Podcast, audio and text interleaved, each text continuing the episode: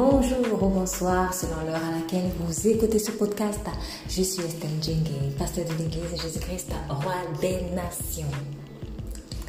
Quelle est la motivation pour laquelle vous faites les choses pour Dieu? Quelle est la motivation pour laquelle vous êtes entré dans le ministère dans lequel Dieu vous a établi? Ou alors, quelle est la motivation pour laquelle vous voulez être établi dans l'œuvre dans laquelle Dieu vous appelle? Il y a une souillure qui malheureusement vient souvent entacher le doux parfum de Christ en nous, c'est l'esprit de compétition. Nous en sommes habitués, nous sommes habitués à compétir. Lorsque nous sommes dans le monde, au milieu du travail, à l'école, on cherche toujours à être le meilleur. Et malheureusement, euh, cette façon de faire ne nous quitte pas facilement lorsque nous venons à Christ, de telle sorte qu'elle se fond euh, dans euh, nos motivations, dans notre zèle pour Dieu. Malheureusement, elle crée beaucoup de dégâts. Parce que dans l'esprit de compétition, ce n'est plus Christ qui est votre référence, mais c'est la personne ou les personnes avec qui vous voulez compétir qui deviennent vos références. C'est un piège qui peut vraiment vous faire finalement un jour abandonner la foi. Je vous invite à écouter le message de ce culte dans son intégralité et je prie que le Saint-Esprit puisse vraiment ouvrir vos yeux sur le vrai visage de l'esprit de compétition, surtout dans son Église. Vous êtes bénis.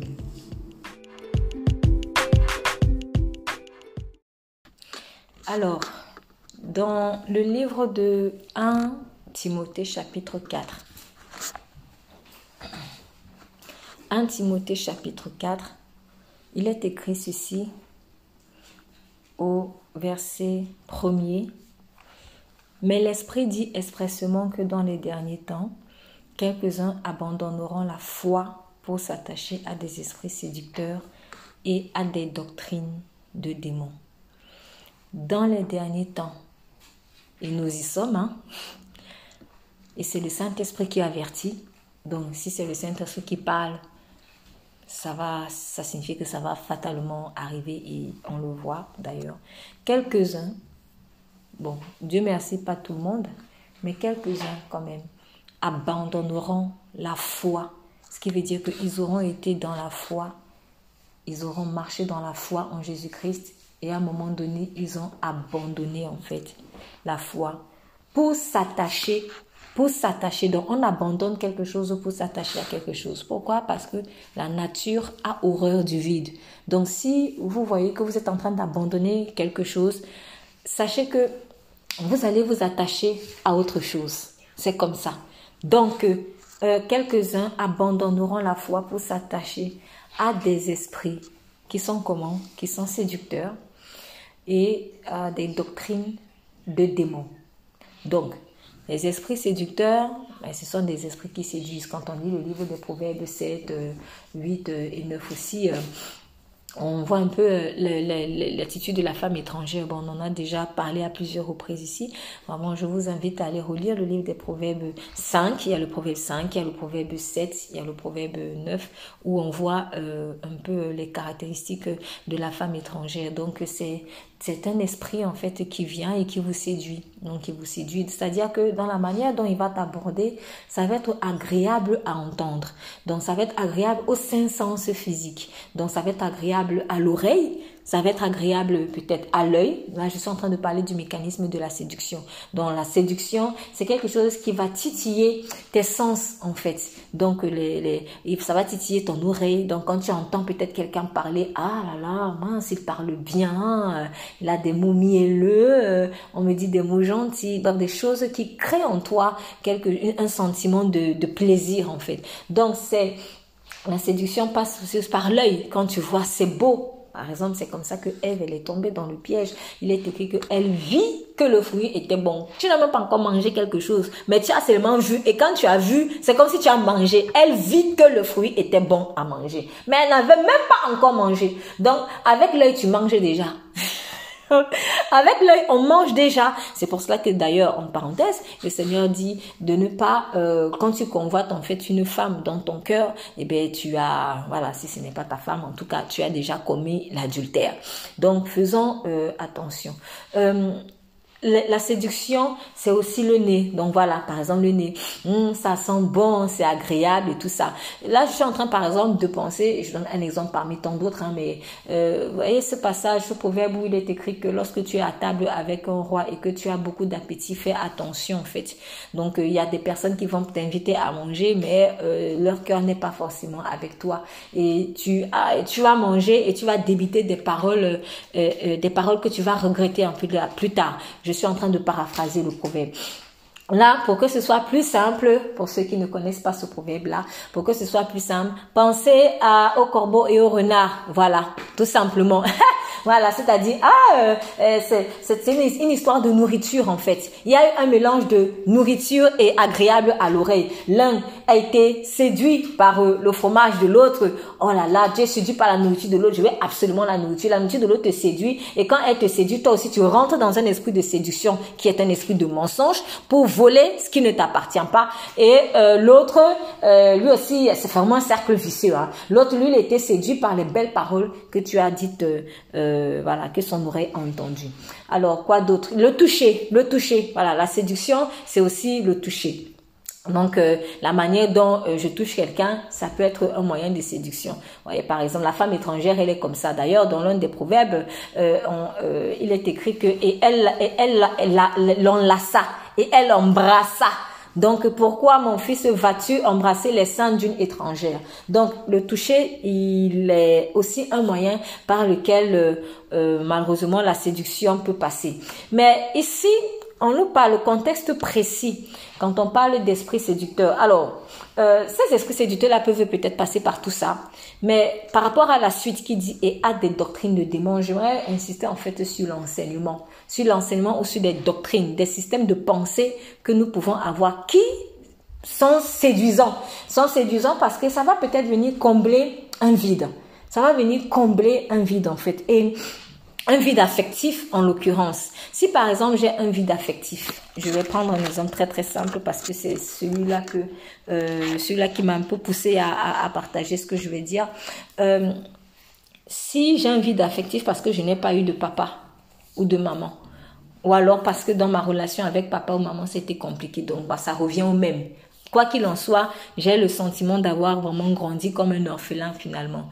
Et eh bien, le piège en fait, c'est que quand je vais venir à Christ, je vais peut-être avoir tendance à voir des gens comme ça, surtout des personnes qui, euh, qui sont censées euh, euh, m'apporter la nourriture spirituelle.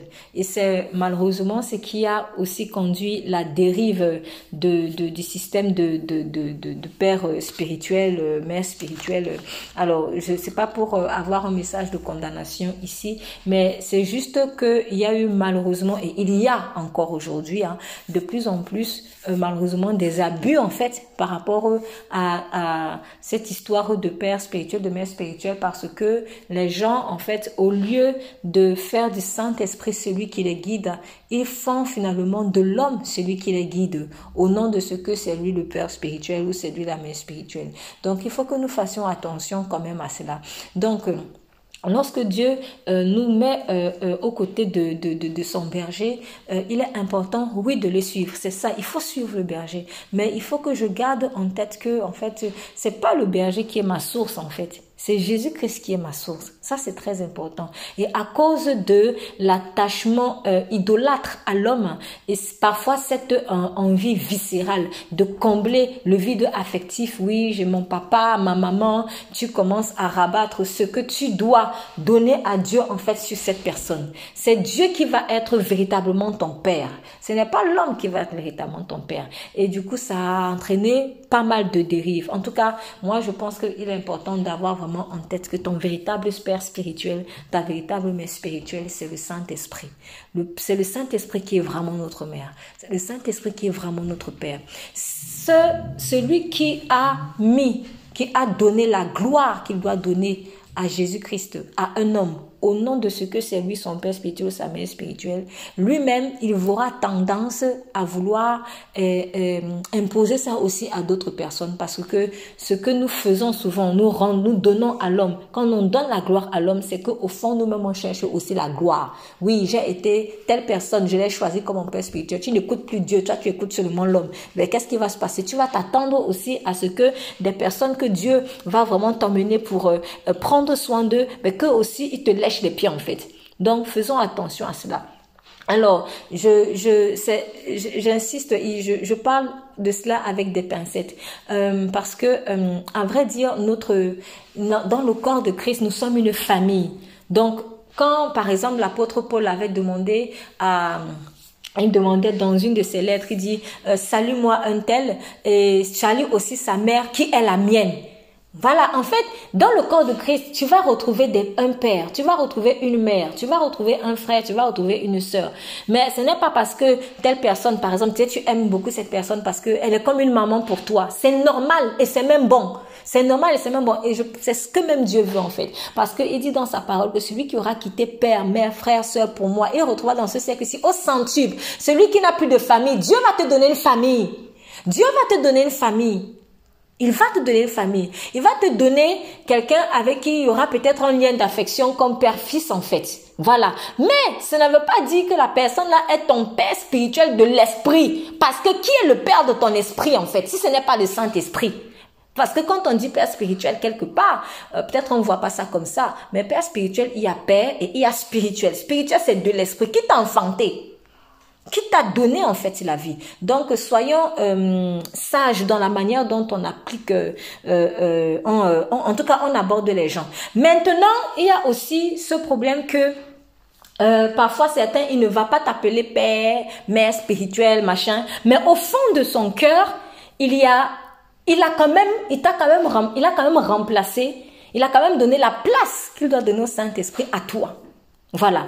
Donc euh, c'est une question d'état de cœur en fait, et seul Dieu voit ça.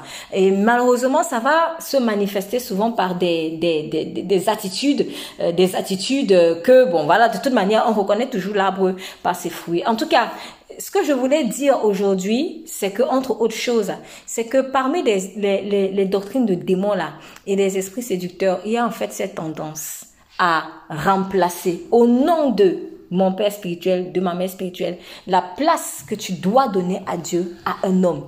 Et ce qui se passe, c'est quoi? Quand maintenant l'homme là va te décevoir, tu es brisé. Il y a beaucoup de gens qui ne viennent plus à l'église de Dieu. Pourquoi? Parce qu'il a eu un problème avec le Père. C'est la personne qu'il avait appelé Père spirituel. Qui t'a d'abord dit d'aller donner la gloire du Saint-Esprit à l'homme. Tu n'es pas là pour servir l'homme. On est là pour servir Dieu, la base.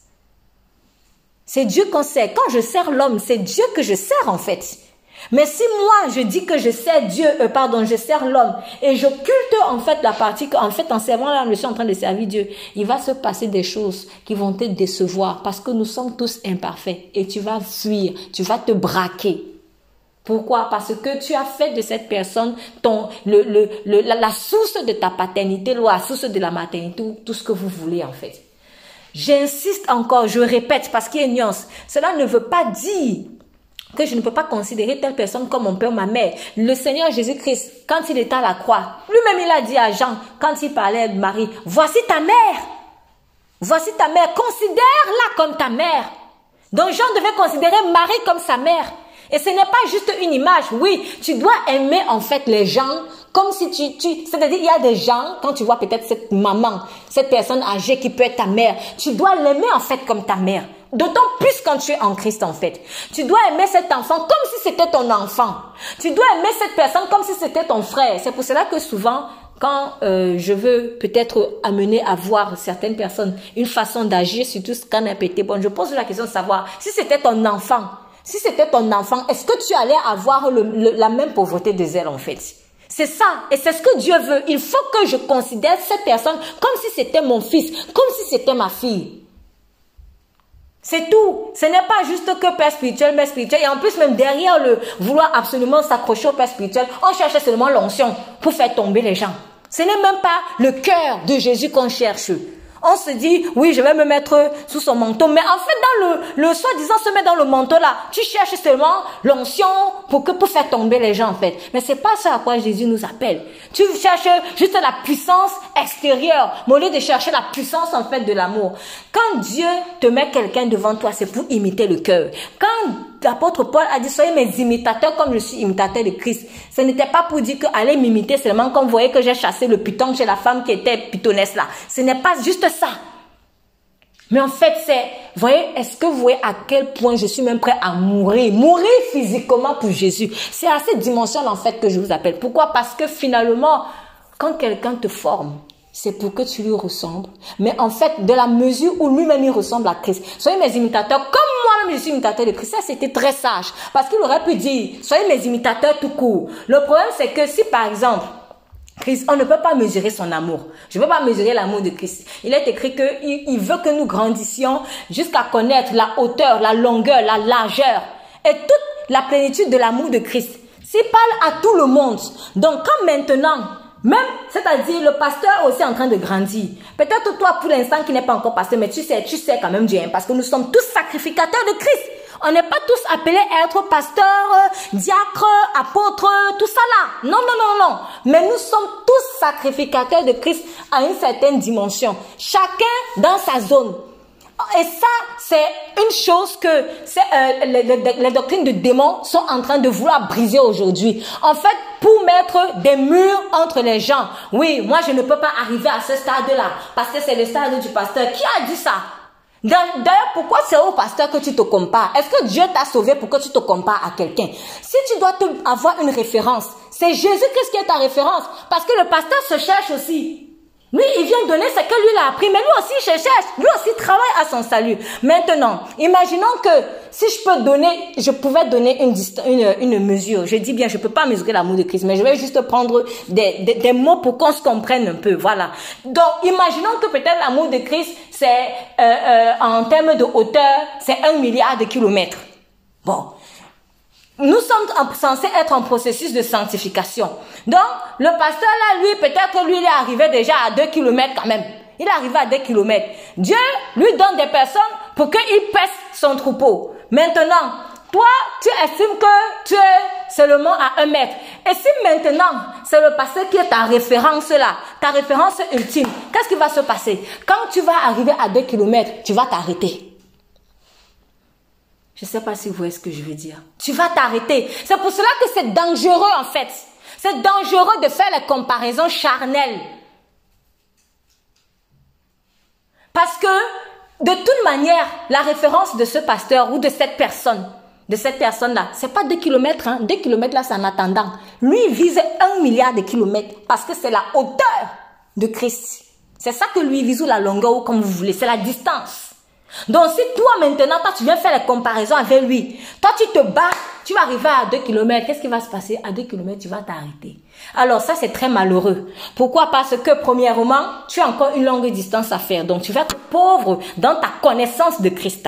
Deuxièmement, même la comparaison là, elle est insensée. Pourquoi? Parce que toi tu vas arriver à 2 km, mais cette personne à qui tu t'es comparé, elle ne sera plus à 2 km au moment où tu vas arriver à 2 km. Si elle, en tout cas, elle continue de travailler à son salut. Donc finalement, tu te serais comparé pourquoi? Pour rien. Nous sommes tous appelés à être, à grandir au même niveau. Il n'y a plus de différence. Il n'y a plus de différence. Quand, même si j'enfante, quand j'enfante mon enfant, ce n'est pas pour que mon enfant fasse forcément moins que moi. Les parents qui font ça là, c'est méchant. Je le dis parce que je sais qu'il y en a. Je, je n'ai pas pu avoir euh, le Master 1, donc aucun de mes enfants ne doit avoir plus du Master 1. Ce sont des choses que j'ai vues, ça existe. C'est méchant. Quand maintenant, ton enfant essaye de... de il, il, dit que oui, moi je vais aller jusqu'au Master 2. Tu rentres faire la sorcellerie parce que tu as déjà décrété que personne ne doit te dépasser dans ta famille. Ça sert à quoi? Et malheureusement, dans l'église, on retrouve ça. C'est-à-dire les, perversités qu'on avait dans le monde qui n'ont pas été travaillées. Quand on vient à l'église, on vient aussi faire les, il ne faut pas qu'on me dépasse. Ou pourquoi tel me dépasse. Mais on n'est pas là pour se comparer les uns les autres, en fait. Dans les livres d'Ézéchiel, si vous voyez l'image du temple, est-ce que vous pouvez faire passer l'image du temple dont j'ai demandé la capture d'écran? Dans le livre d'Ézéchiel, on va ouvrir rapidement dans Ézéchiel, on reviendra euh, dessus sur Intimité. Ézéchiel chapitre 40. Ézéchiel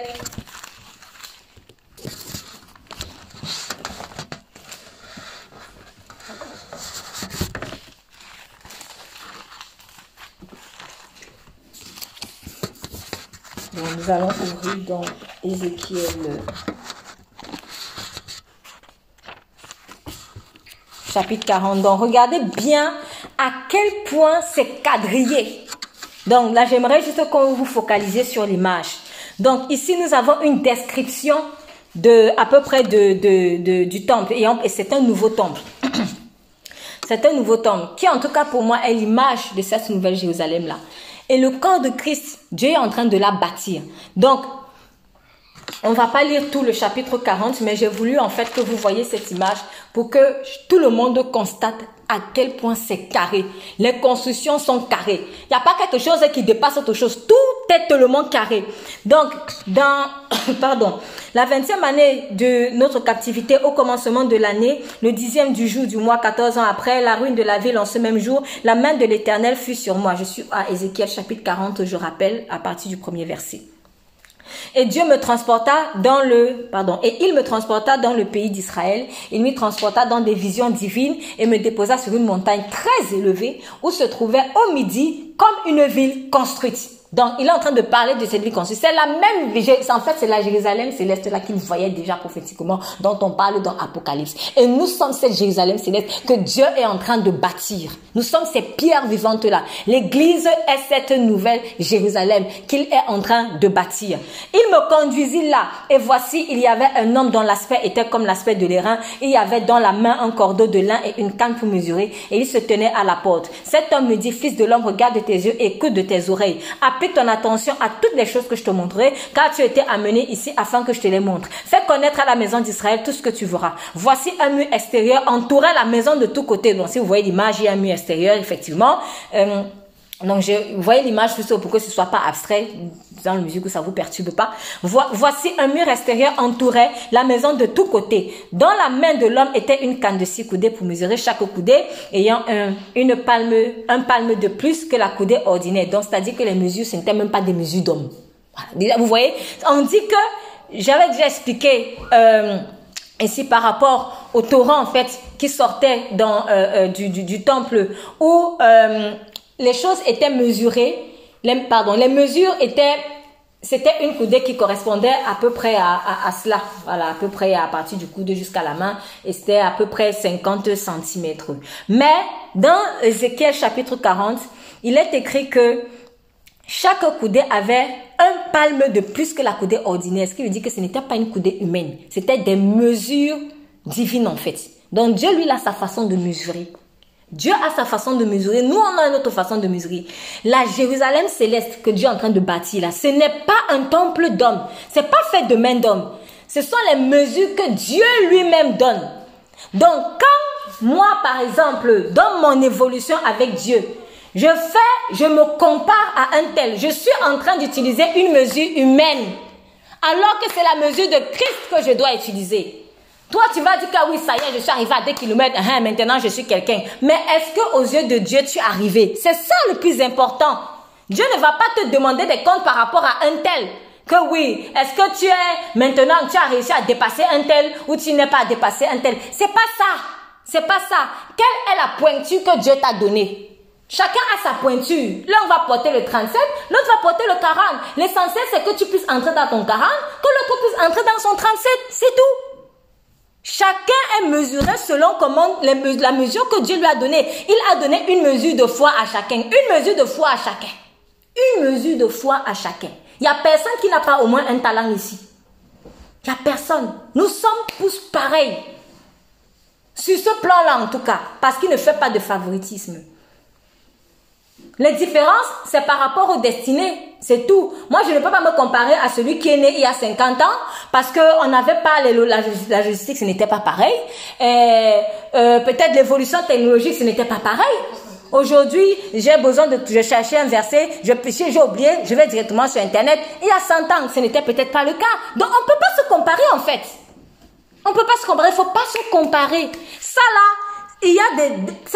En tout cas, moi, j'ai l'impression, je suis même convaincue, parce que pour l'avoir vécu et, senti, parfois dans l'abus, la doctrine de l'abus des, des pères spirituels, mais spirituels, en fait, on est en train de créer des, des sortes de, de, je sais pas si je peux dire de hiérarchie ou de, euh, comment dire ça, de murs, pas de hiérarchie, mais de murs de murs. Parce que peut-être que si je dis hiérarchie, certaines personnes vont penser que maintenant l'église c'est la cour du roi Péto, je peux venir parler n'importe comment au pasteur. C'est pas ça, c'est pas ça. Faut respecter, faut respecter d'autant plus ceux qui enseignent la parole. C'est écrit noir sur blanc dans la Bible. Mais, mais, il faut savoir que quand Dieu te met quelque part, normalement quand quelqu'un te forme, c'est pour que tu sois comme lui en fait. Or, lui là, il est censé être comme Christ. Donc, en fait, que finalement, nous soyons comme Christ. Et quand nous tous, on va être comme Christ, on va arriver aux mêmes dimensions que vous voyez dans l'écran. Vous ne voyez pas qu'il y a un mur ou un côté qui a dépassé l'autre. Si maintenant, imaginons que cette maison, voilà, peut-être ce bâtiment, si ce côté était plus haut que l'autre côté du, mur, ben, le toit allait être comment? Ça allait être penché ça allait être penché. Et malheureusement, c'est ce qu'on vit en fait dans le corps de Christ. Au lieu de chercher à ressembler à Jésus, on cherche à se dépasser les uns les autres. Et quand on cherche à se dépasser les uns les autres, eh bien, on a des toits penchés. Les maisons sont, c'est penché, tu comprends rien en fait. Et c'est Satan qui se frotte les mains. Pourquoi? Parce que quand on était dans le monde, notre référence c'était l'homme. Quand on vient à Christ, il faut que ça disparaisse. Ta référence, c'est plus l'homme. Maudit soit celui qui compte sur l'homme. Maudit soit celui qui compte sur l'homme. Et souvent, on va confesser ces versets-là. Mais l'ennemi est très subtil. Donc, il va essayer d'infiltrer le fait de compter sur l'homme autrement. Il va pas dire que compter sur l'homme. Il va te dire, toi, tu n'as pas le droit de faire ceci. Parce que ton père, euh, euh, peut-être si toi tu as à cœur de... Qu'est-ce que je peux inventer? Allez, tu as à cœur de faire la politique. Tu as à cœur de faire la politique. Oui, le Père spirituel dit non, non, moi je crois que tu ne dois pas faire la, politique. Mais le Saint-Esprit t'a parlé. Le Saint-Esprit t'a parlé en fait. Donc au fond, tu sais que c'est vrai. Il y a même des mariages qui ont été brisés à cause de ça. Pourquoi? Parce que le Père spirituel n'était pas d'accord. Alors que le Père spirituel à ce moment-là était, si je peux l'appeler comme ça, celui qu'on appelait Père spirituel là, il était dans l'erreur. Alors, maintenant, est-ce à dit que je dois aller maintenant maudire celui-là? Je reviendrai dessus. Parce que ça aussi, la manière dont on s'y prend avec celui qui, qui, qui, qui, qui, doit nous perdre, en fait, a été une des sources qui a nourri l'esprit de contrôle dans l'Église, mais je reviendrai dessus plus tard. Donc, quand je continue la lecture dans Ézéchiel 40, on dit, cet homme me dit, fils de l'homme, regarde tes yeux, écoute, euh, bon non, je suis déjà au verset 6. Il alla vers la porte orientale et euh, il en monta les degrés. Il mesura le seuil de la porte qui avait une canne en largeur et l'autre seuil qui avait une canne en largeur. En fait, en général, hein, quand vous lisez le temple, quand vous voyez un peu le temple, la description, très souvent, les mesures sont pareilles. Il y a des petites différences à gauche, à droite. Mais on revient toujours sur les mêmes mesures. Une canne à gauche, une canne à droite, une canne en haut, une canne en bas. Chaque chambre, donc il y avait des chambres. Il y avait des chambres. Pourtant, quand vous voyez en haut, on vous dit que c'était une ville. Donc, dans la ville, il y a donc le temple. Dans le temple, il y a beaucoup de pièces, il y a des chambres. Donc, c'est très grand. C'est très, très grand. Et chaque chambre était longue d'une canne. Chaque chambre. Donc, les chambres avaient les mêmes mesures. Elles avaient les mêmes mesures. Et longue d'une canne, large d'une canne. Et il y avait entre les chambres un espace de cinq coudées. Donc, même la séparation, là, c'était la même chose. Cadré. Et du coup, quand on voit l'image comme ça, on se dit, waouh, c'est beau, c'est rangé, c'est ordonné. Qui va vouloir venir habiter dans une maison brouillon? Personne. Si vous êtes en train de chercher un logement et que vous voyez que les mesures de la cuisine, ça n'a pas de sens, tu vas aux toilettes, c'est bizarre, tu vas fuir. Mais quand tu arrives et que tu vois que tout est ordonné, les chambres pareil, tout ça, c'est, ça dit, c'est carré quand même, ça te donne envie d'être. Tu te dis, hum, l'architecte ici, même, même si je ne le connais pas, mais il respire l'autre. Et, l'ordre rassure en fait. L'ordre rassure. Mais si tu vas dans une maison et que c'est bouillon, bouillon, on ne sait même pas. Est-ce que c'est ça la cuisine? Est-ce que c'est ça? Les pièces sont un peu bizarres. Ça te rassure pas. Et du coup, tu pars. Oh, c'est là où Satan lui dans le désordre. Mais dans le temple, tout est carré. C'est la même chose. Il mesura le vestibule de la porte. Il y avait huit coudées et ses poteaux en avaient deux. Le vestibule de la porte était en dedans. Les chambres de la porte orientale étaient au nombre de trois. D'un côté et trois de l'autre. Donc, on est encore sur une porte. On n'est même pas encore arrivé sur les autres portes. Mais regardez l'ordre qu'il y a et les mêmes mesures qu'il y a sur chacune des portes. Trois d'un côté, trois d'un autre. Les poteaux de chaque côté avaient aussi la même mesure. Les poteaux, c'est ce qui soutient. Or, nous sommes appelés à être les piliers de l'église. Euh, pardon, les piliers, oui, les piliers du corps de Christ, que dis-je. Mais l'église en elle-même, elle est un pilier. Elle est le pilier de la vérité, en fait. Il est écrit. Donc, si quand Dieu te, te, te forme pour être son pilier, en fait, déjà, tu n'es pas le seul. Parce qu'un seul pilier ne peut pas porter toute une maison. Il en faut plusieurs. Et maintenant, imaginons que les poteaux, Là, j'ai pris l'image des murs. Mais maintenant, si je veux prendre l'image des poteaux, j'ai deux poteaux ou quatre poteaux ou cinq poteaux ou six poteaux qui tiennent mon édifice. S'il y a un poteau mesure 30 mètres, l'autre poteau mesure 25, un autre mesure 17, on va mettre le toit où? Est-ce que le toit pourra tenir? Ça ne peut pas. Donc, vous voyez qu'il est important que les poteaux aient la même mesure. Nous sommes tous sacrificateurs nous sommes tous sacrificateurs de Christ. C'est ça notre appel. Tu n'es pas différent d'un autre. Et tu es appelé à grandir en stature, en sagesse et en grâce, comme il est écrit de Christ. Il grandissait en stature, en sagesse et en grâce. Toi aussi, tu dois grandir en stature, en sagesse, en grâce, comme ce pasteur, comme ce prophète, comme cette personne, comme la personne qui te paie. On est pareil en fait. On est pareil. Donc, il faut cesser de se dévaloriser. Ça ne sert à rien. Ça, c'est satanique, ça. Ce n'est que Satan qui a intérêt à ce que je me dévalorise. Moi, je ne peux pas faire ça. Il n'y a que le pasteur qui doit faire ça. Qui a dit ça? Qui a dit ça? Doctrine de démon. Doctrine de démon. Tout ce que Dieu attend, tout ce que Dieu veut, c'est que tu te formes, tu te prépares. Oui, il y a des choses que peut-être aujourd'hui je ne peux pas faire. Mais parce que je ne suis pas prêt, c'est tout. Mais ça ne veut pas dire que je ne suis pas appelé à ne pas faire ça. Donc, franchement, j'aimerais vraiment inviter chacun à réfléchir et être honnête avec soi-même. Est-ce qu'il y a des choses ou quelles sont ces choses qu'au fond de moi, je me suis dit, je ne peux pas le faire? Et comme le pasteur.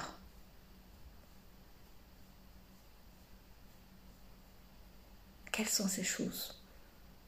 Si je reconnais qu'il y a une chose, au moins une, parce qu'il peut en avoir plusieurs, sache que ça là constitue un mur entre toi et Dieu. En fait, tu t'es privé toi seul de la grâce. Toi seul. Toi seul de la grâce. C'est ça le fils aîné. Je reviens encore sur lui. Bon, lui, il va... Franchement, c'est une illustration sur plein de choses. Mais c'est ça en fait. lui seul, il s'est privé je parle du fils aîné dans la parole du fils prodige, dans Luc 15, pour ceux qui ne comprennent pas. Mais lui seul s'est privé d'aller tuer le vôtre. Lui seul. Lui seul. Donc, nous ne sommes pas dans un système euh, de... Je ne sais pas comment je peux dire ça. Je ne sais pas si hiérarchique, c'est le mot je dirais pas ça quand même, mais dans un système, bon oui, je vais dire un système hiérarchique mondain. Ouais. À vrai dire, la seule personne qui est vraiment au-dessus de nous, c'est Jésus. C'est pas un homme. La seule personne qui est vraiment au-dessus de moi, c'est Jésus-Christ. Soyons libres. Soyons libres. Tout homme est imparfait le meilleur ou la meilleure servante de Dieu que vous pouvez voir sur cette terre, à vos yeux, hein, à vos yeux, elle a ou il a ses imperfections. Ce n'est que quelqu'un dont le cœur a été disposé à payer le prix qu'il a payé. C'est tout. Ce n'est pas parce qu'il était trop fort. C'est seulement qu'il a disposé son cœur. Donc, si tu veux arriver à cette dimension que tu désires, qui est bonne, c'est ton cœur seulement. Ce qui est frustrant, c'est que souvent, nous, on va se peut-être se comparer à tel, ou on va désirer faire comme tel, mais on ne veut pas payer le même prix que tel. Alors ça, c'est là où il y a un problème. Là, c'est vraiment un problème en fait. Pourtant, toi aussi, toi aussi, tu es sacrificateur de Christ. Ce n'est pas parce que je ne suis pas à la chair pour prêcher que je ne suis pas sacrificateur de Christ. Qui a dit que tout le monde doit venir prêcher? En tout cas, à la chair, dans une assemblée qu'on va appeler église. Je peux être sacrificateur de Christ autrement. On va, à propos de ça, euh, on va aller dans, un texte, euh, alors, était en tout cas pour ma part un peu illustratif de comment euh, Dieu il, il organise les choses dans sa maison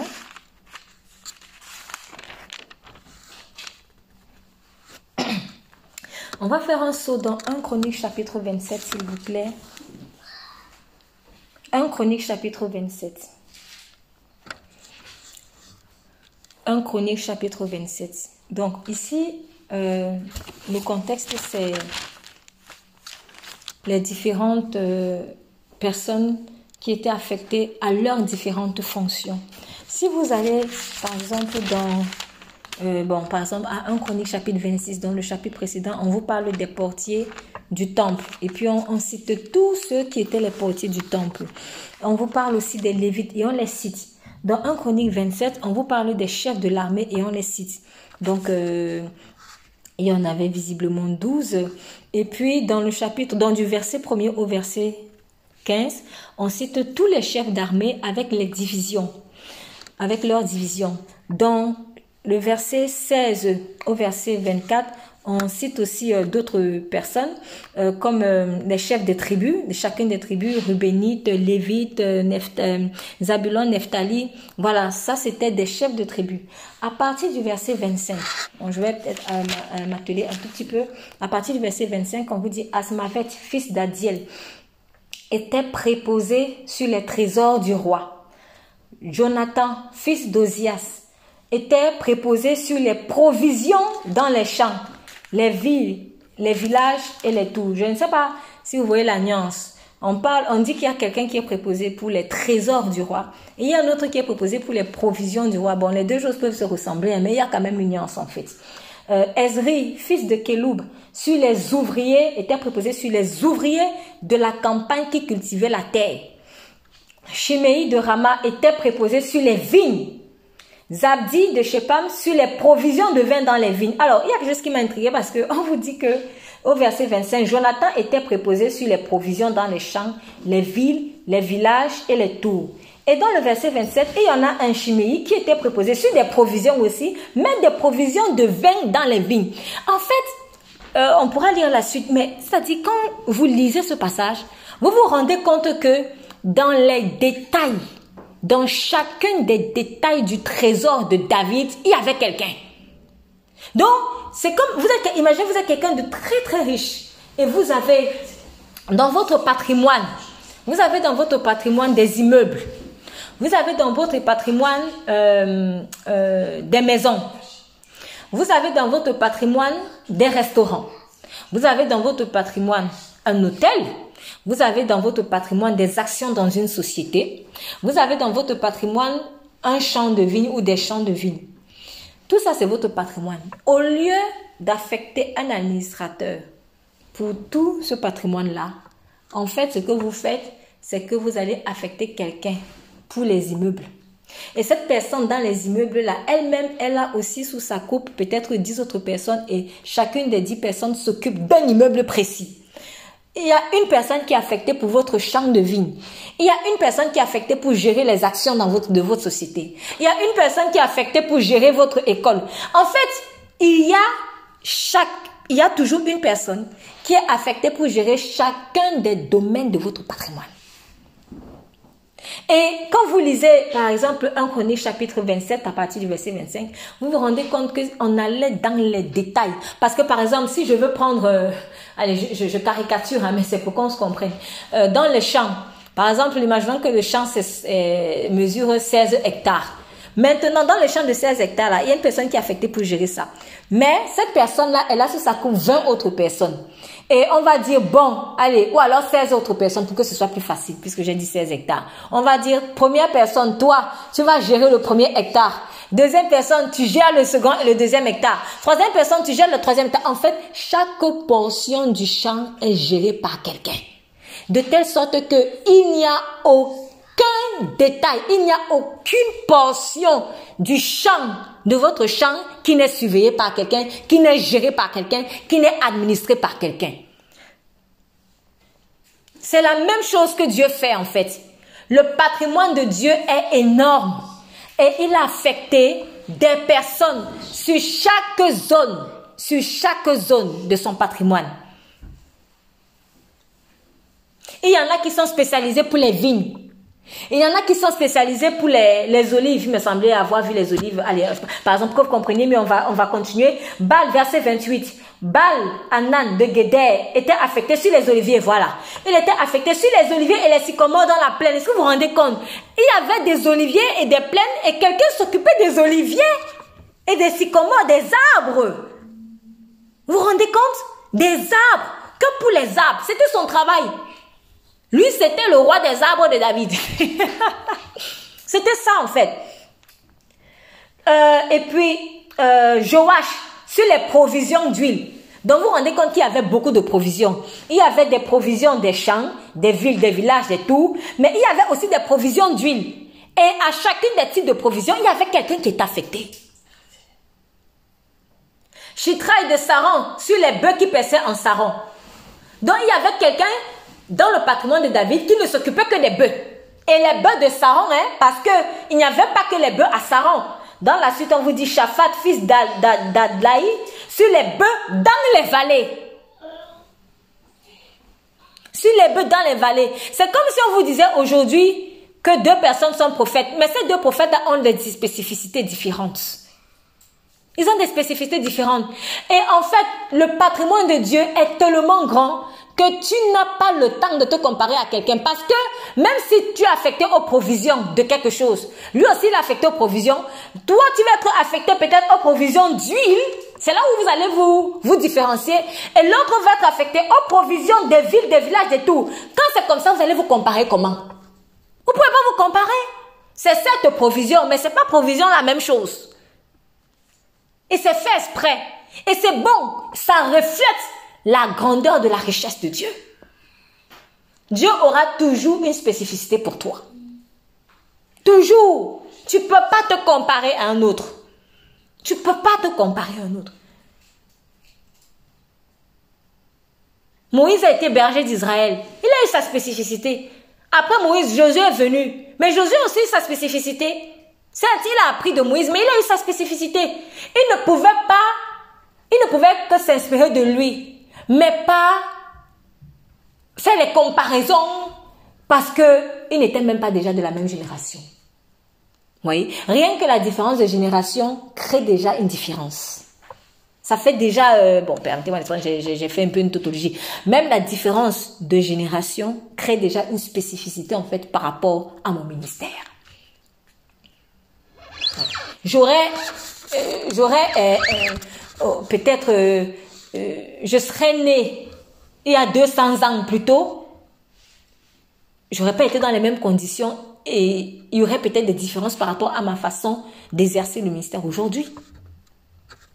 Parce qu'il y a des réalités, il y a 200 ans, qu'il n'y a pas aujourd'hui. Alors, ça veut, je ne suis pas en train de dire que le message de Dieu change. Le message de Dieu ne changera jamais.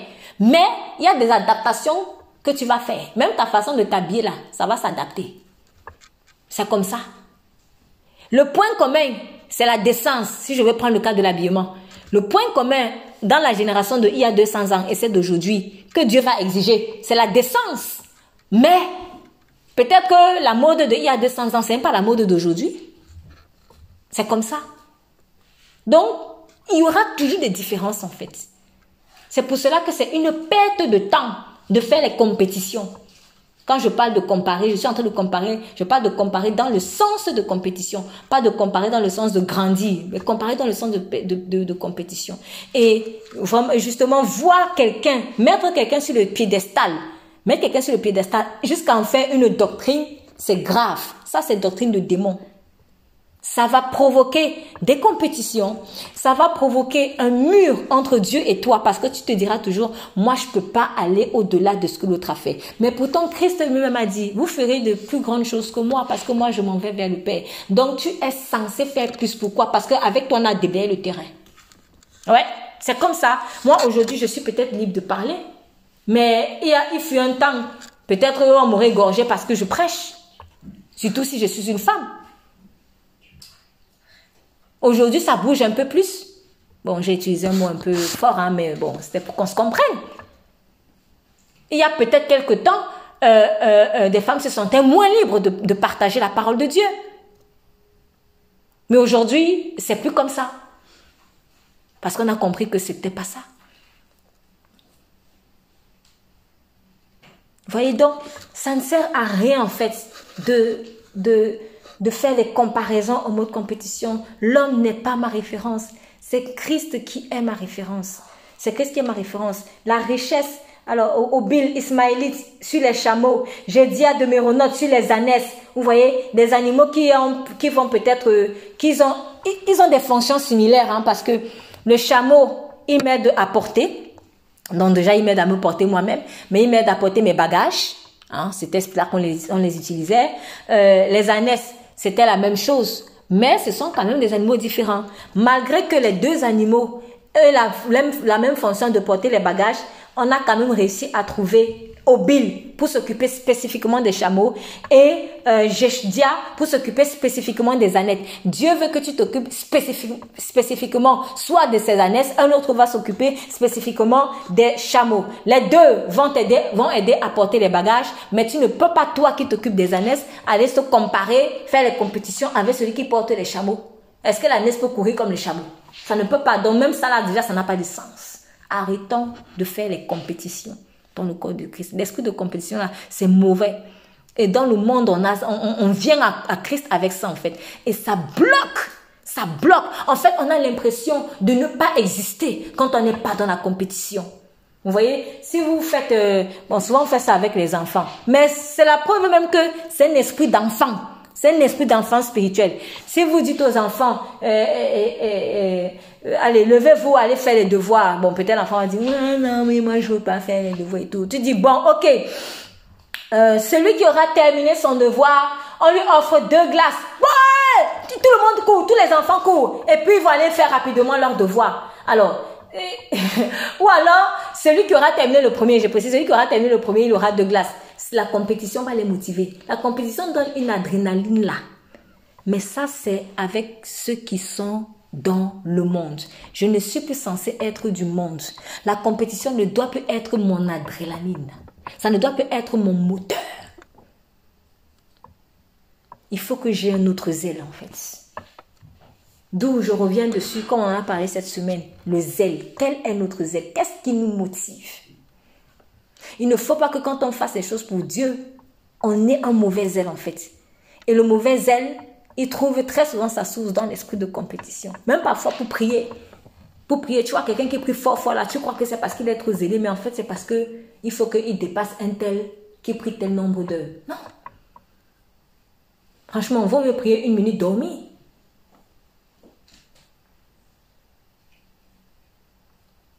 Donc, faisons très, très attention, en fait, avec euh, cette histoire. Alors, euh,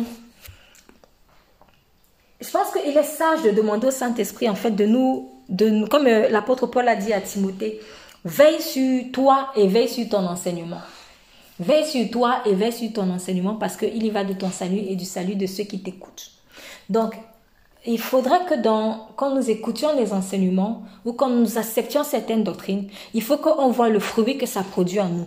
Si tu vois qu'en ayant accepté un système de pensée, euh, en particulier une doctrine qui par exemple est venue d'une doctrine, et que tu vois que ça provoque en toi, par exemple, l'esprit de compétition, arrête-toi et va passer cette doctrine-là au filtre du Saint-Esprit. Vous demandez, Saint-Esprit, est-ce que c'est la bonne façon d'interpréter ce verset biblique?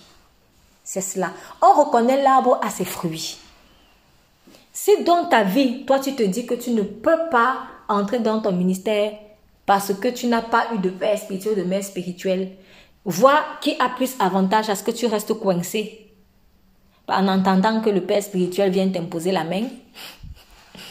Il dit, je sortira de je ne sais où. Si c'est Dieu ou si ce sera Satan. Faisons attention. Aujourd'hui, dans l'ère de la grâce, le Saint-Esprit a été libéré pour tous. Nous avons tous accès au trône de la grâce. Et à ce trône de la grâce, il faut y venir avec assurance. Maintenant, je constate, aussi malheureusement, je constate aussi malheureusement que euh, l'esprit de contrôle, parce que en fait, quand je parlais de vouloir s'accrocher à un homme pour pouvoir enfin être validé, soi-disant par, euh, par Dieu, euh, doctrine de démon, j'ai rien doctrine de démon. En fait, qu'est-ce qui fait aussi que certaines personnes, à un moment donné, au lieu de prendre vraiment soin des personnes que Dieu les, les amène, euh, commencent à exercer un esprit de contrôle? En fait, je, je réalise que c'est souvent des réactions. Ce sont des réactions. Une action entraîne une réaction. Alors, ce n'est pas pour dire que la manière dont ils agissent est bonne. Mais j'ai compris en fait que ce sont souvent, pas toujours, mais ce sont souvent des réactions à des mauvaises attitudes. Quand tu vas constater que quelqu'un, en fait, que toi tu dois conduire, quelqu'un que toi tu dois aider, quelqu'un que tu dois paître en fait. Dieu, il te confie sa brebis pour qui il est mort. Il dit, prends soin de mes brebis, comme il a dit à, l'apôtre Paul, paie mes agneaux, paie mes brebis. Maintenant, la personne là vient malheureusement avec l'esprit de compétition. Beaucoup, qu'est-ce qu'ils vont faire? Normalement, ils doivent faire comme Jésus. Normalement, on doit faire comme Jésus. Quand Jésus a vu Judas, il est pitié. Il a dit vraiment, bon, voilà quoi. Il a vraiment pitié. Mais sachez que tout le monde ne va pas agir comme Jésus. Parce que nous sommes tous en processus de sanctification. Quand la personne, elle va voir ça, elle va dire, hey, non, non, non, non, non. Elle va essayer de se défendre. Elle essaie de se défendre comment? En mettant un mur, esprit de contrôle. Pourquoi? Pour que justement tu ne la dépasses pas.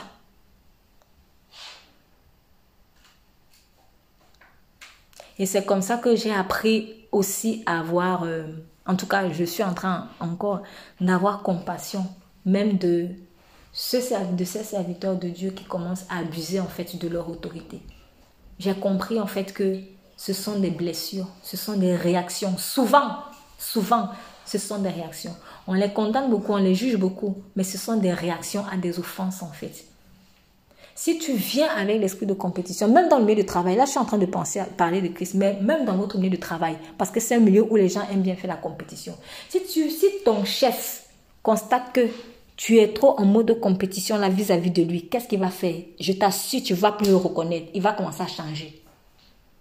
Bon, c'est qu'il avait déjà quand même la graine de sang. Hein. Mais tu vas même voir qu'il va changer. Il va commencer à vouloir te contrôler. Et là où j'ai vu que c'était même pervers, souvent, quand on n'est pas renouvelé, nous, on croit que c'est normal. Hmm, oui, il agit comme ça hein, parce qu'il a peur de moi, parce qu'il a peur de moi. Et il y a une sorte de satisfaction dedans. C'est diabolique. C'est diabolique. Il fait ça parce qu'il a peur de moi. Non, tu ne dois pas te réjouir de ça. Ça doit t'alerter en fait. Que purée, mais comment je... Mais qu'est-ce qui en moi dégage une si mauvaise odeur? En fait, c'est la mauvaise odeur de la compétition qu'il a sentie qui fait que réaction, action, réaction, il met le mur. Pour, pour se protéger. Pour se protéger. Mais c'est pas normal. C'est pas normal. Tout le monde dans, dans la chair envie de se protéger de quelqu'un qui veut lever le talon contre toi parce que c'est ça en fait de lever le talon contre toi.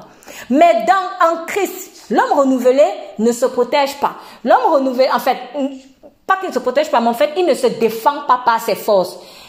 Jésus n'a pas cherché à se défendre quand Judas a levé le talon. Qu'est-ce qu'il a fait? Il a laissé le Père de justifier.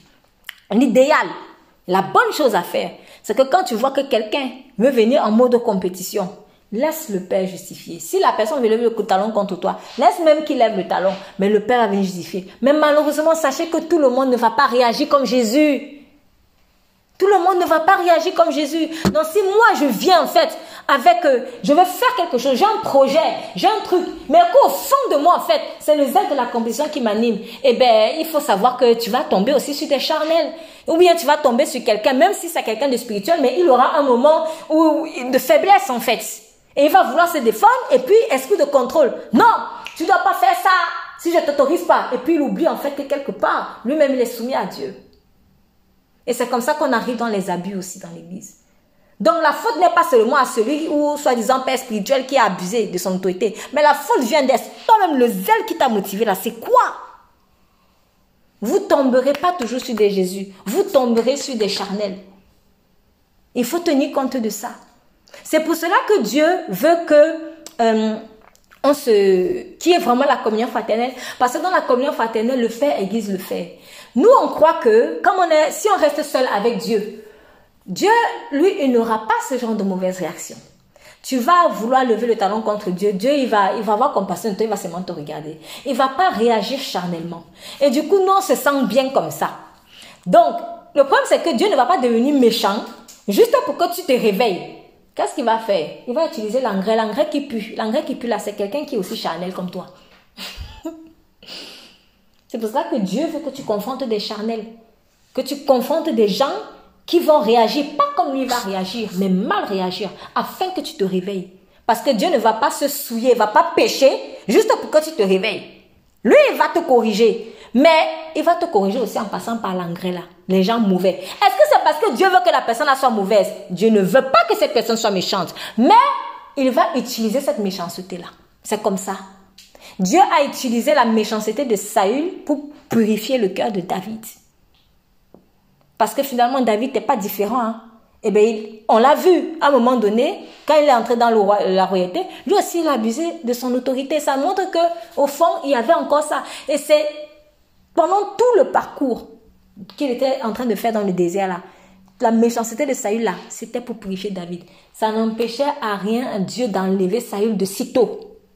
Mais malgré que Dieu avait retiré sa main sur Saül, Saül a continué de rire pendant des années. Pourquoi? Parce qu'il fallait purifier David. Est-ce que c'est Dieu qui a voulu que Saül soit désobéissant? Non.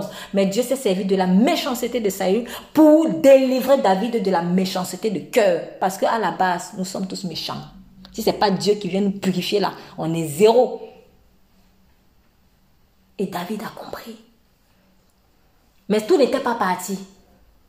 Tout n'était pas parti parce que tout ne partira pas tout d'un coup. Hein. Même quand Dieu va t'établir dans la royauté, il y aura encore des choses mauvaises.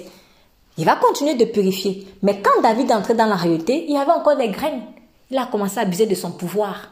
Une femme. Tu as déjà beaucoup de femmes, mais tu vas encore prendre la femme d'autrui au point de tuer abus de pouvoir. Donc ça montre que David, il y avait ça dans ton cœur. Il y avait ça dans ton cœur. Heureusement que Dieu avait quand même fait un bon traitement avant. Parce que peut-être qu'il aurait pu faire pire en fait s'il n'avait pas été traité. Vous voyez? Donc, ne vous attendez pas toujours à ce que les gens réagissent bien à cause de votre caractère charnel. Tu vas tomber, si tu continues de faire les trucs de compétition là, tu vas tomber sur quelqu'un qui va te montrer. Et Dieu va laisser pour que tu réalises que c'est pas bon. C'est pas bon. Donc, c'est pour cela qu'il ne faut pas... Bénissez Dieu s'il vous donne des, amis, des personnes, des connaissances, des fréquentations qui, veulent vraiment marcher avec lui, des gens qui veulent vraiment, euh, qui, portent les fruits de l'esprit, ou au moins vraiment un bon nombre de fruits de l'esprit. Bénissez le Seigneur pour ça. Mais sachez une chose, si vous passez votre vie à côtoyer uniquement les gens qui portent de bons fruits, c'est bien parce que tu vas, tu dois apprendre normalement une certaine sagesse si tu marches avec les sages. À un moment donné, forcément, tu deviendras quand même sage si tu, es, si tu te laisses faire. Mais tu peux pas passer ton temps à côtoyer que des gens qui te font du bien. Faut que tu côtoies aussi des gens qui vont te faire du mal pour voir ce qu'il y a dans ton cœur. Parce que la personne que Dieu va te mettre à côté là, parce qu'elle porte des fruits de l'esprit, toi tu vas lui faire du mal. Comme elle porte des fruits de l'esprit, elle va peut-être avoir euh, supporté, comme on dit, je prends l'exemple, l'amour supporte tout. Toi tu fais un truc qui n'est pas bien, tu vas lever le talon. Elle, elle va voir ça, elle va se dire, oh là là là là là là Puis le Saint-Esprit rappelle, supporte tout. Comme elle porte déjà ce fruit, elle va supporter. Toi, tu ne sais même pas que tu es en train de lui faire du mal. Donc, qu'est-ce qui va se passer? Un jour, Dieu va te mettre devant quelqu'un qui n'est pas là-dedans. Lui, pour lui, c'est du tic tac. Tu dis A, dit B. Et tu vas t'étonner que oui, mais, mais comment, comment? Mais oui, c'est parce que tu es un leveur de talons. Et il fallait un méchant pour te révéler que toi, tu es méchant. Si tu restais seulement à côté de celui qui a compris que l'amour supporte tout, tu ne vas pas forcément changer. Donc, Dieu va te mettre devant les deux catégories de personnes. il va te faire confronter ceux qui portent des fruits, mais tu vas aussi tomber sur des grands chanels qui vont être là pour aiguiser, pour t'aiguiser en fait, afin que tu réalises que, ah, ok, mon zèle n'est pas bon, d'accord, très bien. Et à ce moment-là, on peut espérer un changement. Mais sachez que quand vous venez avec l'esprit de compétition, si vous tombez sur quelqu'un qui réagit mal, il va développer un mécanisme de défense. Et ce mécanisme de défense sera l'esprit de contrôle. Même dans les familles, avec les pères et les mères, il y a ça. Même dans les familles, avec les pères et les mères, il y a ça. C'est-à-dire, si le, ce, syndrome de il faut absolument que je dépasse ma mère. Si la mère est bien Chanel, elle va voir ça, elle va dire non, il ne faut pas que ma fille me dépasse. Elle commence à exercer un esprit de contrôle sur toi. Et après, tu vas te plaindre, oh Seigneur, on m'a bloqué. Toute ma vie, on m'a bloqué. Oui, ce n'est pas bien, on t'a bloqué. Mais en fait, toi-même là, toi-même là, est-ce que toi-même, tu n'es pas voulu, tu, tu ne veux toujours pas monter sur la tête en fait des gens? C'est ça. Donc, tout ça là, vouloir monter sur la tête des gens, c'est aussi toujours, ça c'est vraiment euh, euh, prendre l'homme pour sa référence. C'est une perte de temps. Parce que ta référence, ce n'est pas les 2 kilomètres que la personne a fait. Ta référence, c'est le 1 milliard de kilomètres de Christ. Et ça me permet de dire aussi ceci. Sache que, sache que, même si tu fais des choses plus grandes que Christ, à tes yeux, Christ doit rester toujours plus grand que toi. Pourquoi? Parce que c'est Christ qui a déblayé le terrain pour toi. Donc, celui qui veut faire les compétitions là, il est gravement dans l'erreur parce que déjà, il n'y arrivera pas. Deuxièmement, euh, tu es vraiment déloyal, méprisant et arrogant. Pourquoi? Parce que si la personne qui était devant toi, qui est venue avant toi sur le terrain, elle a vécu des choses terribles, difficiles. En fait, c'est parce que tu as vu peut-être les erreurs que la personne a commises, ce qu'elle a vécu et tout ça, que tu vas apprendre des leçons et tu vas savoir comment faire pour ne pas commettre les mêmes erreurs et toi tu gagnes du temps. Je prends un exemple, un exemple que j'ai, euh, un très court exemple en fait, dans un extrait d'un message en fait que Sainte de Dieu a donné. C'était une très belle image que j'ai trouvée. En fait, il disait ceci que si tu vois, si tu es derrière une voiture, bon, je vais le dire avec mes mots, je vais le dire autrement. Je j'ai plus exactement les mêmes propos, mais je vais le dire autrement. Par exemple, imaginons que nous devons aller quelque part. On doit aller quelque part, tu connais pas la route, donc tu vas tu dois suivre en fait la voiture qui est devant. C'est la voiture qui est devant en fait qui te montre le chemin. Alors, si la voiture qui est devant disparaît, tu es perdu parce que tu ne sauras pas où aller. Donc, c'est la voiture qui est devant là en fait qui te montre comment aller. Maintenant, imaginons que vous êtes sur une route, il y a plusieurs routes, il y en a peut-être deux. Et puis, au moment où la voiture est en train de rouler, celle qui est devant toi, elle roule et puis tu entends, POUM, le pneu se perce. Voilà, et en fait, le pneu se perce quand tu regardes, tu te rends compte qu'il y avait plein d'épines sur la route. Qu'est-ce que tu vas faire naturellement? Est-ce que tu vas continuer sur la même route? Pourquoi? Parce que il y a des épines. Comment tu as su qu'il y a des épines? Parce que le pneu de la voiture qui t'a devancé percé. Naturellement, tu vas prendre un autre chemin. Quand tu vois que celui qui t'a devancé, en fait, fait des erreurs, faut pas le condamner. Parce que s'il n'avait pas payé de prix pour, pour voir ses pneus percés, toi aussi tu aurais des pneus percés en fait.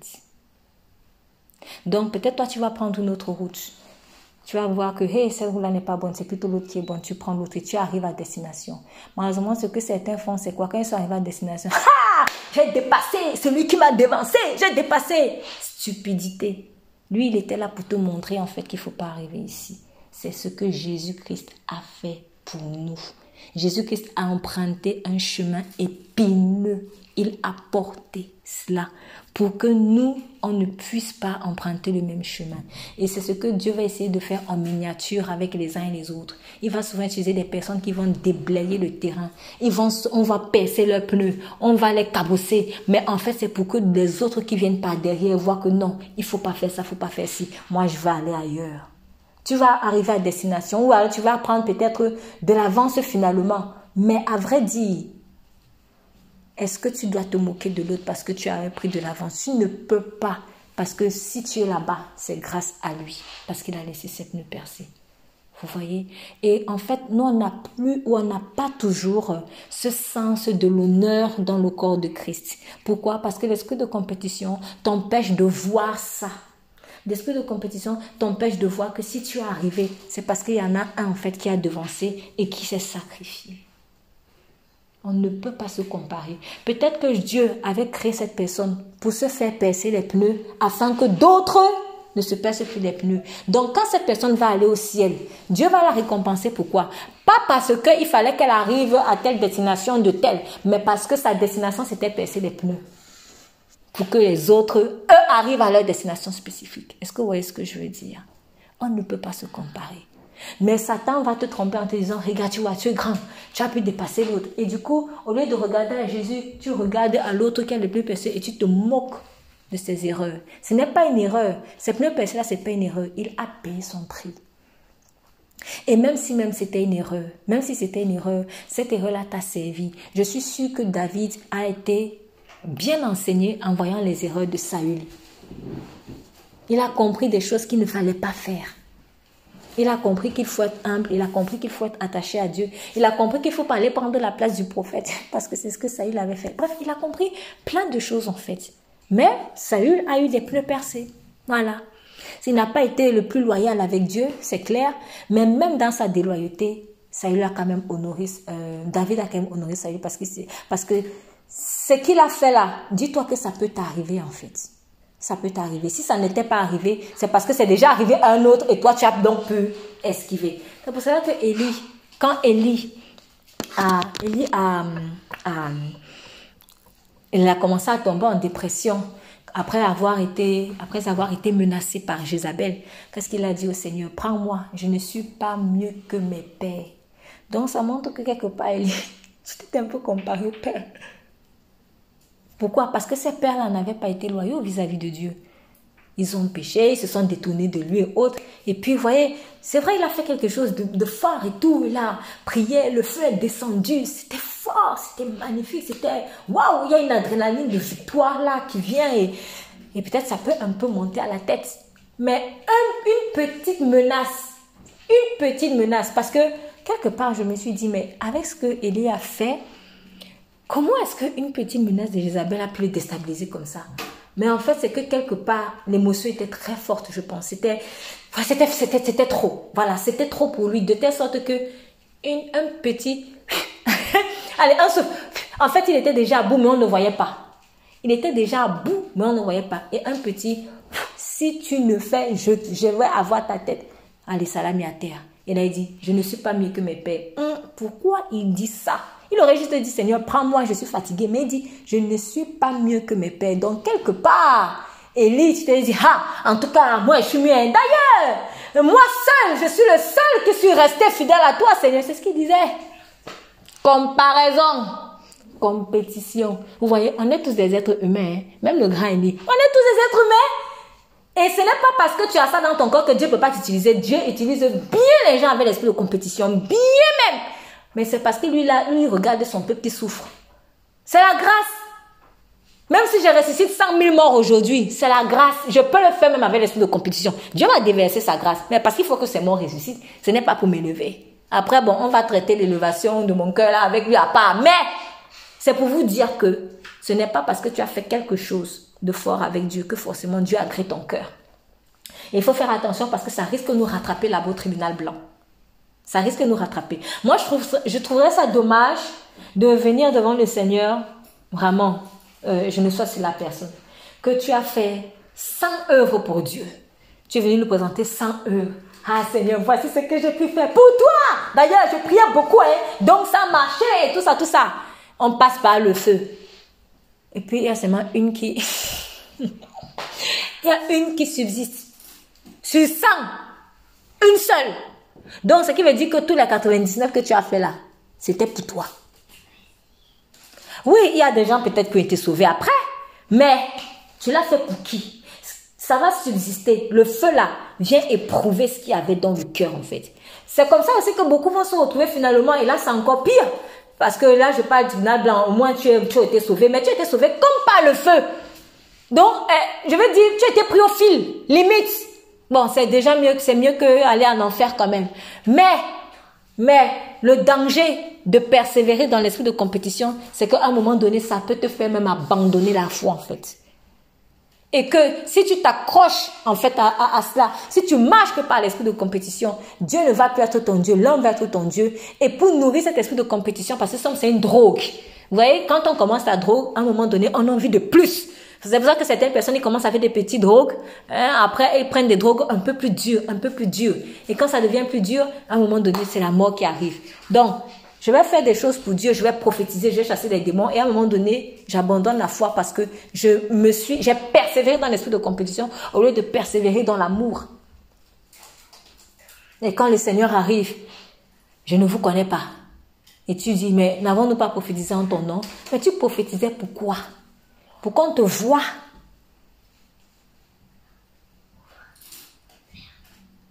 Ou bien pour Jésus vraiment.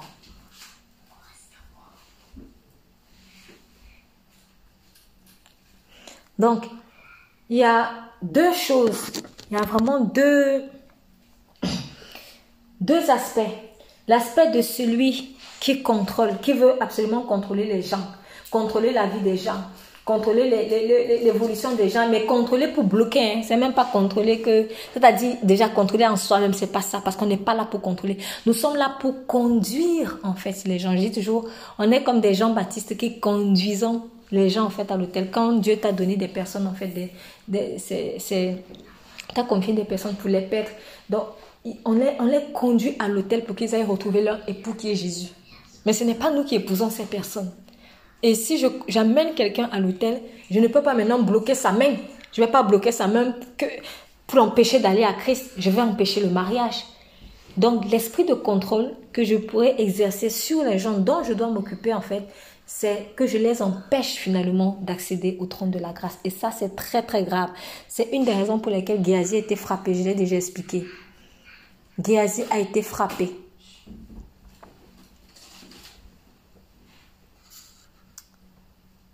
Là, s'il vous plaît. Merci. Géasi était frappé. Géasi était frappé pourquoi? Parce que quand Naaman a supplié Élisée, prends les cadeaux, s'il te plaît, prends les cadeaux pour ce que tu as fait, pour la guérison qu'il a obtenue.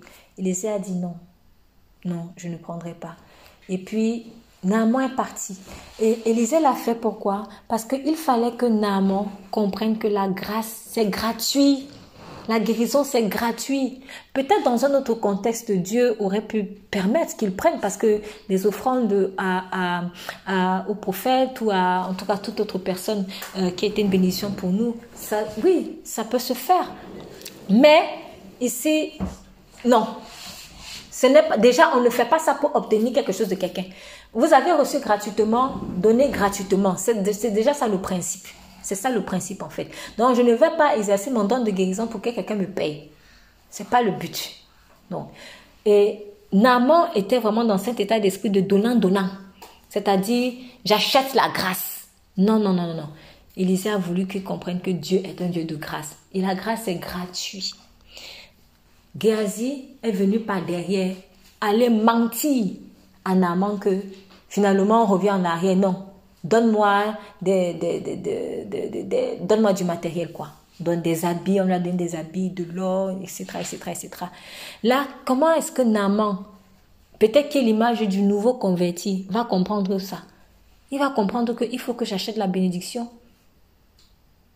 Et là, tu es en train de, de, bloquer, en fait, tu es en train de, de de, de, souiller, de blasphémer même, j'ai envie de dire, limite, tu blasphèmes en fait sur le salut qui est gratuit. Ça, c'est grave. Jésus a versé son sang pour que les gens soient sauvés gratuitement. Donc quand on vient faire euh, euh, poser des actes qui vont faire penser à quelqu'un qu'il faut qu'il paye absolument le salut à l'homme, en plus, à l'homme, c'est chaud. Ah là là, il a pris la malédiction. Il a pris la malédiction. Donc, euh, je ne sais pas avec qui euh, voulait se comparer parce que ça, ça c'est quelqu'un qui, a envie d'exister. C'est-à-dire, il a besoin d'argent, il a besoin de... Il a envie d'exister. Et c'est malheureusement ça aussi, euh, fait l'esprit de compétition. En fait, en réfléchissant dessus, je me suis dit, mais pourquoi Pourquoi en fait on a absolument besoin de compétir? Et j'ai compris que, en fait, c'est l'envie d'exister. On a besoin d'exister. L'homme veut exister. Et quand il a dépassé quelqu'un, ça lui donne l'impression d'exister en fait. Mais il faut qu'on sache ceci. Nous existons parce que Dieu l'a dit. C'est parce que Dieu m'aime. Il faut, que, il faut être convaincu de l'amour de Dieu pour nous. Dieu nous aime en fait. Il faut que tu saches que Dieu t'aime. Et parce que Dieu t'aime, tu existes. C'est l'amour qui fait exister. Ce n'est pas le fait d'avoir dépassé quelqu'un ou de s'être marié avant quelqu'un ou d'être entré dans ton ministère avant je ne sais qui, ou d'avoir atteint le niveau de les deux kilomètres de quelqu'un, c'est pas ça qui te fait exister. Là, là, tu n'existes même pas. Tu es en train de disparaître. Tu es en train de disparaître. Parce que c'est qui qui est la lumière? C'est Jésus. Donc, si c'est Jésus qui n'est plus la référence, je suis dans les ténèbres. Oh, dans les ténèbres, on ne te verra pas. Parce que c'est noir. Donc, si tu veux vraiment exister, si tu veux venir à la lumière, il faut que ce soit Jésus qui soit ta référence. Donc, il ne faut pas aller faire, mettre les gens sur le pédestal et te mettre sur le pédestal parce que c'est le fait que ça aussi. En mettant les gens sur le pédestal, ça veut que moi-même, je me suis déjà mise quelque part par rapport au moi à quelqu'un sur un pédestal. Donc, dans le monde de l'antichrist, le respect se donne quand tu as mis quelqu'un sur le pédestal. Mais dans le monde de Dieu, le respect, en fait, c'est donné quand tu as compris que quelqu'un s'est même abaissé pour toi. Je reprends ce que je dis. Dans le monde antéchrist, on donne du respect à quelqu'un quand on estime que quand on peut le mettre sur un piédestal ou quand on l'a mis sur un piédestal. Et on commence à se comparer à lui. Mais dans le monde de Christ, le respect est donné à celui qui est venu nous laver les pieds. Et dans le monde de l'Antéchrist, celui qui est venu te laver les pieds, tu as tendance à le mépriser. C'est lui qui doit être méprisé. Vous voyez, à l'envers. C'est vraiment à l'envers. Donc voilà encore, si j'ai envie peut-être de faire un petit prolongement sur mon message de la dernière fois. Voilà une mentalité antéchrist de croix inversée en fait. faut remettre les choses à l'endroit. Jésus-Christ est un roi, mais le roi serviteur, il est venu laver les pieds et parce qu'il lave les pieds, parce qu'il a lavé mes pieds, je lui dois du respect. Judas a compris ça à l'envers. Judas, sûrement, quand Jésus lavait ses pieds, il était en train de se dire, hmm. alors que les autres, quand ils ont vu ça, ils se sont dit, oh, non, il a osé faire ça pour moi. Non, franchement, je m'abaisse devant toi. Nous, quand on voit que quelqu'un vient laver les pieds, nous, on commence à, lui parler, je ne sais pas moi, je ne sais pas pour qui on se prend en fait on commence à se prendre pour je ne sais pas qui. Non, faut remettre les choses à l'endroit, s'il vous plaît. Là, on est à, la côté de la plaque. Dans la nouvelle naissance, dans la nouvelle naissance, tu dois honorer en fait les gens qui se sont abaissés pour toi. Quand quelqu'un prend la peine de t'amener à son grand niveau, si je me permets l'expression, franchement, tu lui dois du respect. Mais nous, Malheureusement, nous, on veut donner plutôt le respect à, ceux qui nous écrasent. C'est quand quelqu'un t'écrase, là, tu te dis, oui, c'est bon, il m'écraser. Parce que pour toi, ce qui est normal, c'est d'écraser les gens, en fait. Du coup, comment toi, tu vas essayer d'évoluer? En écrasant aussi les gens. Même en fait, hein, c'est même parce que tu écrases les gens que tu acceptes d'être écrasé. Tu veux que les gens t'écrasent. Parce que pour toi, c'est ce qui est normal. Ça, c'est sadomaso. Mais c'est le vieil homme. Mais quand maintenant quelqu'un va venir te laver les pieds, tu crois que tu commences à te prendre pour je ne sais pas qui? Ça doit plutôt te rendre humble. Ça doit plutôt te rendre humble.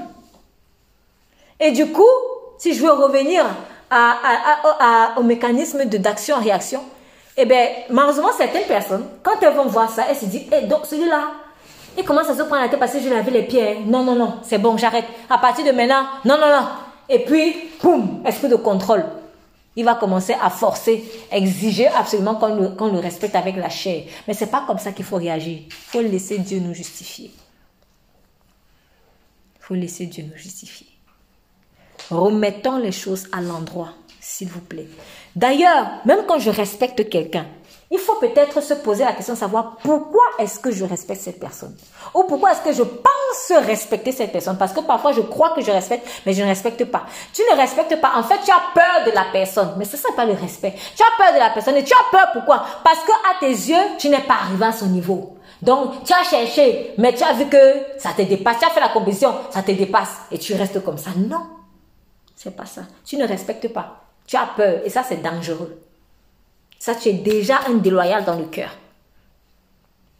Mais quand quelqu'un a pris la peine de se rabaisser à ton niveau, afin que toi, tu sois élevé à son niveau, c'est là où tu dois vraiment donner du respect. Souvent, on va donner le respect parce qu'on voit quelqu'un de colosse. Il est costaud. Ah, respect, respect. Qui a dit qu'il faut respecter quelqu'un parce qu'il est colosse? Il peut être colosse, mais avec un cœur pourri. Mais quand quelqu'un va être peut-être frêle, comme David, devant Goliath, on va mépriser. Ça là, c'est la chair qui regarde à l'apparence. Il est petit. Parfois, on va mépriser à cause de ce que ce soit une femme. C'est juste une femme ou c'est juste un homme, peu importe. Quelles sont mes références de respect? C'est une question en fait qu'il faut se poser en fait. Quelles sont mes références de respect au fait? C'est quoi mes la base de quoi je respecte quelqu'un. Et maintenant, c'est un exercice que je propose. Donc, je prends un moment et je vais noter quelque part. C'est quoi mes références de respect? Et ne trichez pas, hein? Faut pas tricher. Faut être honnête avec soi-même. De toute façon, vous ne pouvez jamais faire une sorte de thérapie avec le Saint-Esprit si vous n'êtes pas honnête avec vous-même. Donc, il faut écrire quelque part, c'est quoi mes références de respect? Tu vas écrire peut-être deux, trois choses, dix choses, chacun comme il le, il le souhaite. Et maintenant, tu vas demander au Saint-Esprit, Saint-Esprit, s'il te plaît, c'est quoi tes références de respect? Il va te parler par sa parole, par exemple. Il va te parler par son enseignement, par exemple. Et puis, tu vas noter. Maintenant, compare les références que le Saint-Esprit, lui, là, euh, les de respect du Saint-Esprit et des références de respect compare et vois si ça match. Là où tu vois que ça ne matche pas, décide de retirer ce qui n'est pas bon. C'est un exercice que je donne, je conseille de le faire. Si vous voulez euh, non, avant de dire ça, je vais d'abord lire le passage, le passage concerné. Alors, 1 Timothée.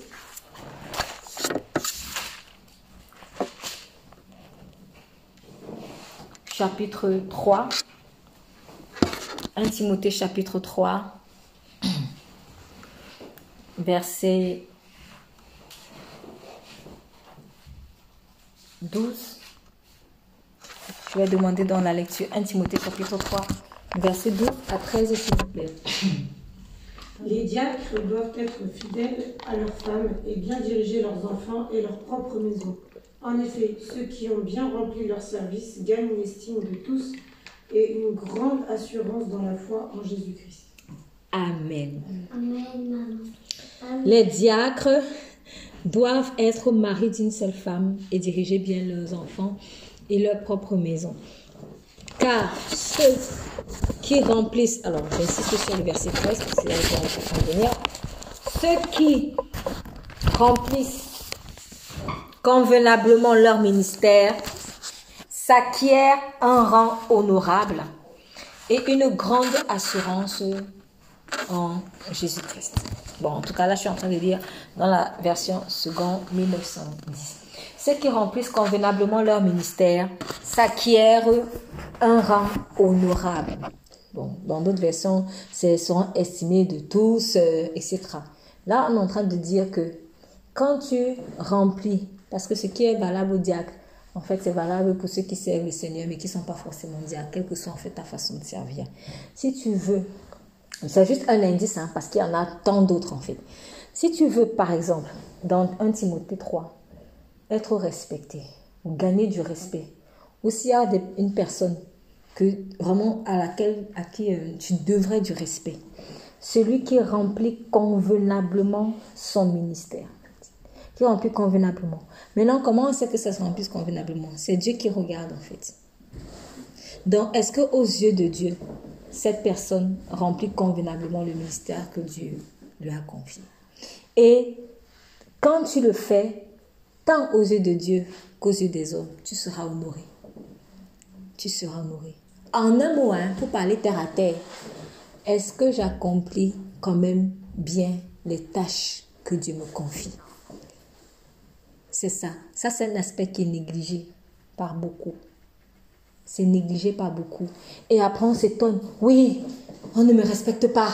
Je sais pas. C'est spirituel. Il y a des lois. On peut pas... En tout cas, ce n'est pas moi qui les invente. Nous lisons ensemble. Nous lisons ensemble. Ce n'est pas le seul moyen par lequel je vais gagner du respect, mais c'est un aspect. Par exemple, c'est un aspect. Peut-être que si tu commences à faire convenablement les tâches, exercer convenablement le ministère en fait que Dieu te donne, tu vas gagner un rang honorable aux yeux de Dieu. Ce n'est pas un scoop. Quand par exemple nous lisons la parabole des talents, est-ce qu'on ne voit pas quand même qu'il y a un reflet ici? Oui, on le voit. Il y a un reflet en fait dans la parabole des talents. Donc, celui, ceux, parce qu'ils étaient deux sur les trois serviteurs, ceux qui avaient euh, euh, multiplié leurs talents, en fait, ils ont reçu un rang honorable. Tu as, tu as, je t'ai donné euh, 5 talents, tu as rapporté 10, je t'établis sur 10 villes rang honorable. Qui établissait Dieu Donc, c'est-à-dire que vous, vous voyez peut-être que vous ne voyez... Vous avez l'impression qu'il n'y a rien qui se passe. Mais sachez que Dieu est en train d'établir les villes sur lesquelles, en fait, il va te donner. Va acquérir un rang honorable. Donc, une question de rang. Honorable, un rang d'honneur, de respect. La manière dont tu exerces ton ministère va susciter du respect aux yeux de Dieu d'abord et aux yeux des hommes aussi. Parce que même les hommes les plus méchants, quand quelqu'un sait convenablement le Seigneur, ça suscite en fait du respect. Ce qui veut dire que le respect en fait va se dégager de toi quand tu vas être un serviteur fidèle. Est-ce que j'exerce convenablement les tâches que Dieu me donne. Voilà l'une des raisons pour laquelle peut-être le fruit ou l'odeur du respect a du mal à sortir de toi. Toi, tu ne vas pas faire le lien. Toi, tu as l'impression que les gens passent le temps à te mépriser ou que... En fait, tu, que, tu, tu ne te sens pas respectable, en fait. Tu ne te sens pas respectable. Voilà. Mais il y a un lien peut-être avec la manière dont, en fait, tu sers Dieu. Il y a un lien. Il y a vous savez, il y a des choses des principes, si vous ne les respectez pas, vous les négligez tellement, mais ils auront un effet dans un domaine de votre vie que vous ne pourrez pas imaginer. Je me souviens de, euh, de ce témoignage d'un homme d'affaires qui, euh, qui expliquait que lors d'une réunion, dans une réunion d'affaires avec ses collaborateurs, ils étaient en train de voir que leur entreprise était en train de décrépir. Donc, ils étaient en train de perdre de l'argent et c'était, c'était criard. Et bon, comme c'était des, des, des, des, chrétiens, ils ont commencé à prier en fait. Ils ont prié pour, pour comprendre, mais Seigneur, qu'est-ce qui se passe? Et puis, pendant qu'ils étaient en train de prier, il y a des prophéties qui sont sorties, plusieurs. Donc, le Saint-Esprit a révélé au travers de certains que plusieurs d'entre eux-là ne respectaient pas leur femme à la maison. Alors, tu vas, on va me poser la question, quel est le lien entre respecter ma femme à la maison et l'argent? Il y a des principes que tu ne respectes pas. Ça va impacter en fait un autre domaine. Pourquoi? Parce que tous les domaines de ta vie sont liés. Ils sont liés. Il ne faut pas s'attendre à ce que si je ne respecte pas mon mari, je vais prospérer, je ne sais pas moi dans quel autre domaine. Peut-être professionnel. Tu vas voir que professionnellement, ça rame, ça rame, ça rame. Mais comment est-ce que tu prends soin de ta maison, par exemple? Vous voyez? Donc, celui qui sert convenablement, qui, euh, qui remplit convenablement son ministère, il va acquérir un rang honorable devant Dieu. C'est une loi spirituelle. Même devant les gens qui vont te combattre, même les gens qui vont te combattre, quand ils vont voir comment tu es excellent dans ton service, pour Dieu, hein, même s'ils sont des grands athées ou des, même, des, même un sataniste, il va dire non. Celui-là, je le reconnais que non, quand même. Il y a un truc, en fait. Il y a un truc. Même s'il il n'embrasse pas ta foi. C'est pour dire que parce le respect que tu vas donner à Dieu, en fait, va déteindre sur toi et va toucher les gens. Parce que exercer convenablement son ministère, c'est respecter Dieu en fait. Quand j'accomplis convenablement mes tâches, je suis en train de montrer à Dieu que je le respecte. Du coup, ce respect-là que, que Dieu dégage, parce que Dieu est respectable. Dieu est respectable. Donc quand euh, j'exerce je, convenablement au ministère, la respectabilité de Dieu descend sur moi. Et en descendant sur moi, elle va se diffuser autour de moi. De telle sorte que tu vas voir peut-être quelqu'un, quand il arrive quelque part, il y a un truc. Il y a un truc, se dit, oh là, bon, il y a un truc sur lui. C'est l'odeur de la respectabilité. Regarde bien comment il honore Dieu. Tu vas voir. Peut-être vous ne voyez pas parce que il n'est pas obligé de, le crier sur tous les toits. Mais la manière dont tu respectes Dieu dans l'ombre, en privé là, dans ta maison où personne ne te voit, sache que quand tu vas sortir, la respectabilité de Dieu qui est donc en toi, elle va se diffuser comme un parfum. Comment est-ce que j'accomplis les tâches que Dieu m'a données Ça ne sert à rien d'aller faire la compétition pour acquérir du respect. Parce qu'on veut faire la compétition pourquoi Pour être respecté. On a l'impression qu'on est respecté seulement parce qu'on est les champions, on a réussi à tabasser tout le monde. C'est faux. Donc finalement, le respect dans le monde s'acquiert en méprisant les gens, donc en manquant du respect aux gens. Où est la folie? C'est ça, tu, c'est quand je lève les talons, je vais écraser l'autre que je vais avoir du respect. Mais non. C'est en honorant l'autre que l'honneur aussi, l'odeur de l'honneur se dégage de moi. Deuxièmement, ceux qui remplissent convenablement leur ministère s'acquièrent une grande assurance dans la foi en Jésus. Et c'est là où tu comprends en fait que le fait de remplir convenablement ton ministère va influencer ta foi. Quelqu'un qui n'exerce pas convenablement son ministère et quelqu'un qui le fait, ils ne peuvent pas avoir la même puissance dans la foi. Ils peuvent pas. Si tu vois quelqu'un être rempli d'assurance dans sa foi avec Christ, sache que la manière dont il sait Christ y est pour une bonne partie. En revanche, quand je ne sais pas convenablement le Seigneur, je manque d'assurance. Donc, l'assurance, ton assurance dans la foi en Christ peut être proportionnelle à la manière dont tu sais Christ. Est-ce que je le sais même? Et comment je le sais? Et dans le comment, le mauvais zèle ne peut pas m'aider en fait. Parce que le mauvais zèle va, va souiller la chose. Et tu vas voir donc que quand tu fais toujours les choses en compétition, il y a toujours un côté de toi qui est mal assuré. Tu n'es pas assuré, je ne sais pas. Oui, tantôt tu vas être dans l'assurance, tantôt tu vas pas être dans l'assurance. En fait, même quand tu es dans l'assurance, parfois c'est même pas l'assurance, c'est le culot. le culot, c'est l'assurance inversée en fait. Mais ça va te rattraper un jour. Et la malassurance a aussi une odeur, c'est ce qui est triste. Elle est une odeur, c'est surtout les païens. Celui qui ne connaît pas Christ, il sent quand tu as l'assurance, il sent quand tu n'as pas. Il y a une odeur qui se dégage. Mais Dieu veut que nous soyons dans l'assurance parce que nous sommes les fils du blanc de la tribu de Judas. Le juste a une assurance comme un lion. Il était créé.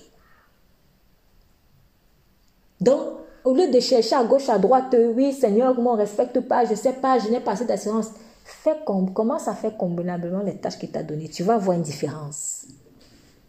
Ce n'est pas le seul ingrédient, mais celui-là, si tu le négliges, tu vas être handicapé dans ton assurance en Christ. C'est important de servir convenablement Jésus-Christ dans les tâches qu'il t'a confiées. Si tu es établi sur ces années, occupe-toi bien des années là. Si tu es établi sur les provisions d'huile, Occupe-toi bien de ça. Vous voyez, ça, ce sont des petits détails. Hein. C'est des détails. Je n'ai pas dit sur toutes les provisions. Parce que nous, on cherche peut-être établir sur toutes les provisions. Non. Il dit d'abord, non, juste la provision d'huile là, on va d'abord. Huile, juste l'huile. Si je fais ça mal, zéro. Zéro respect. Zéro assurance. Ou alors, s'il y en a, ça va être fragile. Ça va être fragile. Et du coup, quand ça va être fragile, je, puisque je ne vais pas avoir d'assurance, quand peut-être je vais voir peut-être un autre qui aura de l'assurance, je vais avoir envie de faire la compétition. Alors que s'il y est arrivé, c'est parce que lui, il a servi convenablement Dieu. Peut-être toi, tu ne vois pas. Parce que quand les gens servent Dieu, ils ne vous disent pas toujours. Je n'ai pas besoin de faire la publicité. Voyez-moi, aujourd'hui, j'ai fait ça pour Dieu. Voyez-moi, non. En fait, l'assurance que tu le vois manifester là, ce n'est que les fruits visibles de la manière dont il honore Dieu dans l'invisible. Tu ne vois que les fruits en fait. Donc si tu veux avoir une telle assurance comme lui, comme elle, si tu veux acquérir un rang honorable comme lui ou comme elle, commence à faire ce qu'il fait dans l'ombre. C'est-à-dire, c'est convenablement. Alors demande au Saint-Esprit, dans quel aspect je ne te sers pas convenablement? La parabole des talents, si je veux revenir sur elle en guise d'illustration, vous avez vu comment est-ce que ceux qui avaient multiplié les talents sont venus quand avec la joie, c'est-à-dire tu m'as donné un talent, je reviens, tu m'en as donné deux, je reviens avec quatre. Il est content de venir. Pourquoi? Parce qu'il a l'assurance il sait que ce qu'il a fait, bien, sa conscience, sa conscience est pure. Sa conscience est libre. Mais celui qui n'avait rien fait, il avait déjà peur. D'ailleurs, lui-même, il a confessé, j'ai eu peur. Vous voyez? La peur est venue sur lui. Bon, elle était déjà peut-être là, mais en tout cas, elle est demeurée. Si elle était déjà là au moment où il a reçu les talents, la peur est demeurée sur lui parce qu'il n'a fait convenablement son ministère. Il n'a pas exercé convenablement son ministère. Quand tu n'exerces pas convenablement ton ministère, la peur avec laquelle tu es venu à Christ là, parce qu'on était dans la peur quand on est venu à Christ. Normalement, en Christ, elle doit disparaître. Mais quand tu n'exerces aussi convenablement ton ministère, cette peur elle va demeurer. Et du coup, je perds, je, ne marche pas dans l'assurance qui est pourtant mon héritage. Donc, souvent quand tu vas dire, Seigneur, délivre-moi de la peur, délivre-moi de la peur, il va te dire, euh, occupe-toi de mes sycomores. ah, tu vas dire, mais, mais comment ça je vais m'occuper de sycomores? Délivre-moi de la peur, délivre-moi de la peur. Occupe-toi de mes sycomores. Quand tu vas t'occuper de ces sycomores, de ces oliviers, tu vas te rendre compte que petit à petit, la peur disparaît. La peur disparaît. La peur disparaît tout talent, toute tâche, tout don que tu auras multiplié avec Dieu va contribuer à accroître ton assurance en lui et va casser l'esprit de compétition parce que l'esprit de compétition, elle prend sa source dans la mal-assurance. C'est parce que je me sens en insécurité que je veux absolument dépasser quelqu'un. Mais quand je suis en, je me sens en sécurité, quand j'ai l'assurance de qui je suis en Christ, je n'ai pas besoin de me comparer à quelqu'un. Même si quelqu'un vient me dire, hey, tu as déjà fait quoi pour... Il va essayer de, de voilà, de, de, de créer des, des, des, d'essayer de te titiller un peu. Tu vas juste rigoler parce que tu sais qui tu es. Tu sais qui tu es.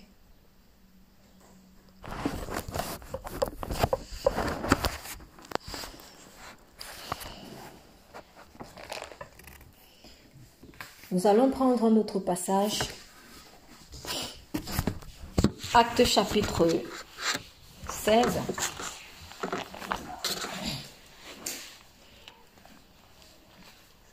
Acte des apôtres chapitre 16. Euh, J'espère que c'est bien cela.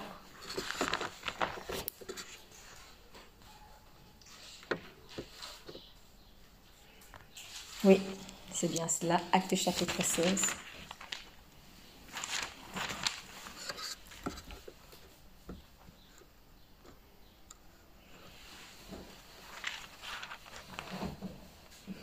Alors, je vais demander la lecture du verset 16 au verset 40, s'il vous plaît. Acte chapitre 16, à partir du verset 16 jusqu'au verset 40. Non, jusqu'au verset 39. Comme nous allions au lieu de prière, une servante qui avait un esprit de python et qui, en devinant, procurait un grand profit à ses maîtres, vint au-devant de nous et se mit à nous suivre, Paul et nous. Elle criait Ces hommes sont les serviteurs de Dieu très haut et ils vous annoncent la voie du salut. Elle fit cela pendant plusieurs jours. Paul, fatigué, se retourna et dit à l'esprit Je t'ordonne au nom de Jésus de sortir d'elle. Et il sortit à l'heure même.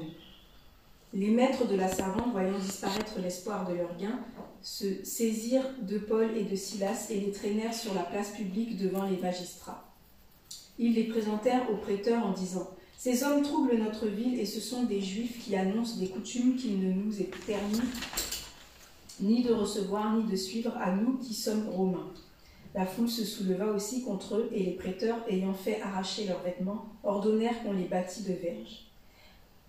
Après qu'on les eut chargés de coups, ils les jetèrent en prison en recommandant au geôlier de les garder sûrement.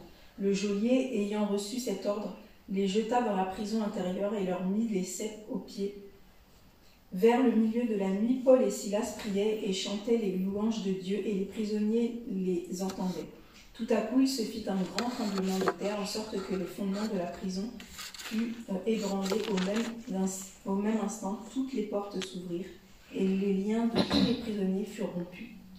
Le geôlier se réveilla et lorsqu'il vit les portes de la prison ouvertes, il tira son épée et allait se tuer pendant que les prisonniers s'étaient enfuis.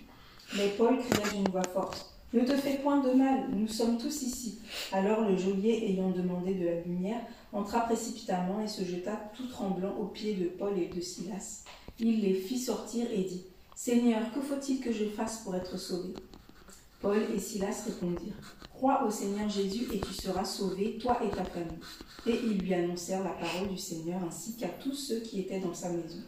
Il les prit avec lui à cette heure même de la nuit, il lava leurs plaies et aussitôt il fut baptisé, lui et tous les siens. Les ayant conduits dans son logement, il leur servit à manger et il se réjouit avec toute sa famille de ce qu'il avait cru en Dieu. Quand il fit jour, les prêteurs envoyèrent les, licteurs pour dire au geôlier Relâche tes ces hommes. Et le geôlier annonça la chose à Paul. Les prêteurs ont envoyé dire qu'on vous relâcha. Maintenant donc sortez et allez en paix. Mais Paul dit aux licteurs Après nous avoir battu de verge publiquement et sans jugement, nous qui sommes romains, ils nous ont jetés en prison et maintenant ils nous font sortir secrètement. Il n'en sera pas ainsi. Qu'ils viennent eux-mêmes pour nous mettre en liberté. Les licteurs rapportèrent ces paroles aux prêteurs qui furent effrayés en apprenant qu'ils étaient romains. Ils vinrent les apaiser et ils les mirent en liberté en les priant de quitter la vie. Amen. Donc, euh, j'espère que tout le monde a bien écouté la lecture. Je rappelle, c'est Acte chapitre 16, à partir du verset 16 jusqu'au verset 39. Alors, c'est une histoire, euh, euh, en tout cas, c'est une belle histoire de la manifestation de la gloire de Dieu. Donc, Dieu envoie euh, Paul, quand vous lisez dans Acte 16 au verset 9, Paul a la vision de Macédonien qui, demande de l'aide. Donc, voilà comment Paul et Silas vont à Macédoine. Bon, sauf que là-bas, il y a une dame possédée par un esprit de Python qui les agace. Donc Paul chasse le démon et puis bon, les maîtres de cette dame font des problèmes à Paul et Silas et finalement on les jette en prison. Vous savez, euh, le contexte ici, pour ceux qui ne savent pas, mais ce qui se passait, c'est que quand on confiait les prisonniers à quelqu'un, un geôlier, si les prisonniers s'échappent, le geôlier devait payer de sa vie. Donc imaginez un peu l'épée de Damoclès qu'il y avait sur la tête de ce monsieur. Si les prisonniers s'échappent, c'est toi qu'on tue. Voilà. Donc les geôliers ne blaguaient pas avec leurs tâches. C'était une tâche macabre, mais eux, ils ne blaguaient pas avec leur tâche. Pourquoi? Parce qu'ils exerçaient au prix de sa vie. En passant, tiens, ça me fait dire que, penser que c'est à peu près comme ça que nous devons servir le Seigneur. Non pas dans l'esprit de peur, mais c'est-à-dire on doit être prêt vraiment à donner notre vie, en fait, dans les tâches que nous accomplissons pour Dieu. Parce que de toute manière, nous savons que nous vivons déjà éternellement. Non, c'est pas comme si je, je, je, si je meurs, je vais en enfer. Quand j'ai donné ma vie à Christ, je ne peux plus avoir peur. Donc, euh, euh, eux, eux eux, quand ils accomplissaient leur tâche, c'était vraiment leur vie qu'ils mettaient. Mais c'est ce que Dieu nous demande en fait, mais dans le bon sens du terme. C'est-à-dire, dans toute ta vie, dans toute ta vie, il y a quoi que tu retiens, que tu veux garder encore? Parce que si tu gardes encore une zone de ta vie, tu ne peux pas accomplir ta tâche convenablement. Si je, si, regardons un peu l'effet inverse. Franchement, est-ce que ce monsieur pouvait s'amuser? Si on te dit que si tu laisses partir ce prisonnier-là, c'est toi qui meurs, eh bien, qu'est-ce qui va se passer? Tu vas être tout le temps en train de voir si tout se passe bien. Parce que tu sais que s'il y a un problème, c'est ta tête qui part. Mais nous, on doit accomplir nos tâches comme ça. Pas dans un esprit de « Ouh, j'ai peur, j'ai peur, j'ai peur », mais c'est-à-dire, c'est ta vie. C'est ta vie. Quand je m'occupe des sycomores de Dieu, mais Dieu, c'est ma vie en fait. Alors, alors, il y a quand même une nuance que je veux apporter parce que certains sont tombés dedans. Ils ont commencé à idolâtrer le service pour Dieu plutôt que d'adorer Dieu. C'est pas ce que je suis en train de dire ici. Donc, au lieu d'adorer Dieu, ils ont commencé à adorer le ministère. Je ne voulais pas parler de ça, mais je fais juste une parenthèse. C'est pas ce que je suis en train de demander. Mais quand tu comprends que les tâches que tu accomplis, c'est une question de vie, ça peut être une question de vie ou de mort éternelle, tu vas les prendre au sérieux. Quelqu'un qui prend au sérieux euh, sa relation avec Dieu. Et dans sa relation avec Dieu, il y a le ministère que Dieu lui confie il ne va pas s'amuser à aller prioriser euh, euh, sa famille, son travail professionnel, bref, des choses terrestres en fait, toutes, choses terrestres. Tu ne peux pas t'amuser à faire ça. C'est Dieu qui va être la priorité. C'est Dieu qui va être la priorité en fait. Donc il y a des choses qu'on priorise par rapport à Dieu parce qu'on n'a pas, on n'y a, pas mis notre vie. Où se trouve ton cœur, où se trouve ton trésor, c'est là où se trouve ton cœur. C'est comme ça. Quel est mon trésor en fait? Quel est mon trésor Pour ce geôlier-là, à l'inverse, malheureusement, c'est un contre-exemple, mais c'est un exemple qui peut enseigner. Son trésor-là, c'était sa vie. Et sa vie, c'était que les prisonniers restent prisonniers. Nous, notre vie, ça doit être que il faut que le royaume de Dieu avance. Donc, il faut que les talents se multiplient là. Il faut que les talents se multiplient. Pour que les talents se multiplient, eh bien, je dois accomplir convenablement mes tâches. Entre autres choses entre autres choses, parce que je peux parler de fruits de l'esprit, mais je vais pas, je vais pas, je vais pas tout dire ça aujourd'hui. Donc, vous avez compris ce que je veux dire. Donc, voilà quelqu'un qui avait une grande épée de Damoclès sur la tête. Et Paul et Silas, remarquez, même quand ils se sont, ils étaient en prison, ils étaient toujours dans l'assurance. Et j'aimerais encourager vraiment les personnes qui se sentent en prison à cause d'une autre personne qui peut-être les bloque. Ça, je l'ai appris à mes dépens. Souvent, quand on, est sous l'esprit de contrôle ou quand on se sent victime d'un esprit de contrôle à cause de quelqu'un qui exerce une mauvaise influence sur nous, et la personne devait peut-être nous faire du bien. C'était quelqu'un peut-être qui devait te pète. C'était quelqu'un qui devait vraiment te t'emmener vers les voies de Dieu, t'enseigner les voies de Dieu. Mais malheureusement, elle s'est retrouvée en train d'avoir le cœur de Saül et puis finalement, euh, euh, euh, elle devient, au lieu d'un berger, un geôlier elle devient, au lieu d'être un berger, elle devient plutôt un geôlier au lieu d'être un berger. Il y a beaucoup de bergers qui deviennent des geôliers.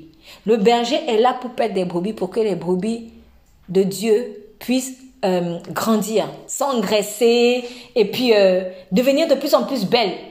Mais avec l'esprit de contrôle, tu n'es plus un berger en fait de la bergerie de Jésus, tu deviens plutôt un geôlier. Et les graines de ça là, ça ne commence pas au moment où Dieu va t'établir dans sa bergerie, ça commence même déjà dans, dans tes quatre murs. Peut-être la façon dont tu traites tes enfants, la façon dont tu, tu, tu, tu te comportes dans, au travail, la façon dont tu te comportes à l'école, etc. Il y a déjà les graines de l'esprit du geôlier là-dedans. Donc, il faut traiter ça. Voilà pourquoi si Dieu ne nous établit pas dans très vite en fait sur les choses pour lesquelles il doit nous appeler. Il va pas t'établir vite sur les villes, mais en fait en travaillant peut-être avec le Seigneur, tu vas apprendre beaucoup de choses. Ceux qui ont multiplié leur talent là, pendant qu'ils ont tenté de multiplier leur talent, ils ont appris des choses, ils ont été brisés. Et c'est parce qu'ils ont été brisés qu'ils ont enfin été établis sur dix villes, ou sur cinq villes, ou sur deux villes, ou sur une ville, peu importe. Voilà. Donc, euh, euh, quand je garde la graine, quand peut-être je n'ai pas assez d'assurance et que je crois que ma référence c'est les deux kilomètres du pasteur, moi-même à un moment donné je vais devenir geôlier. Et le jour où le pasteur là aussi devient peut-être geôlier, c'est parce qu'il y avait quelque chose dans son cœur qui n'était pas travaillé.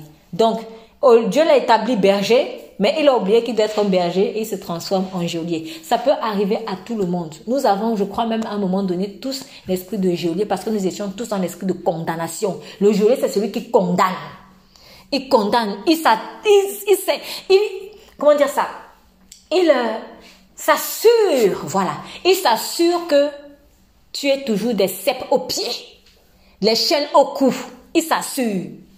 Et des geôliers, il y en a beaucoup, en commençant dans les familles.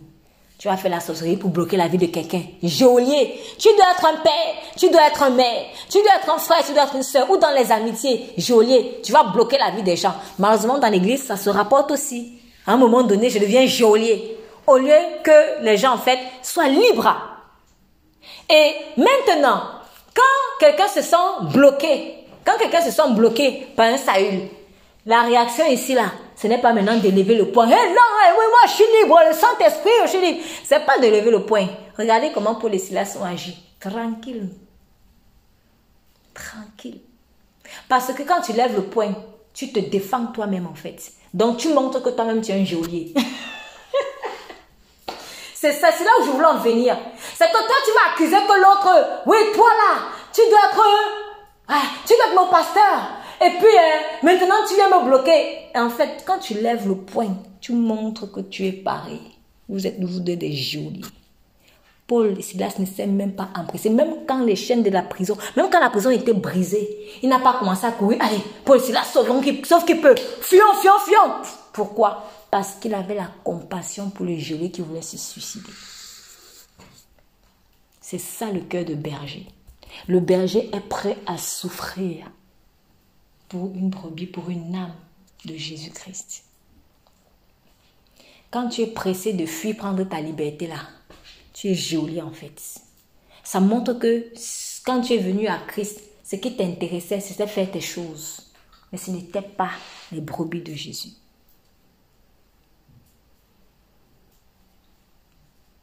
C'est ça en fait. Faisons attention par rapport à ça. Moi, j'ai été touchée. J'ai été touchée de, de ce verset où quand on dit... Euh, merci, merci beaucoup.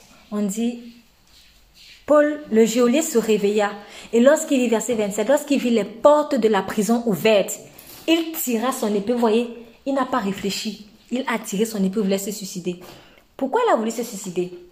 Alors, je vous ai déjà dit que euh, c'était soit c'était les prisonniers, soit c'était lui. Donc il se disait, oh, c'est bon, je vais mourir. Mais il y avait un enjeu plus grand.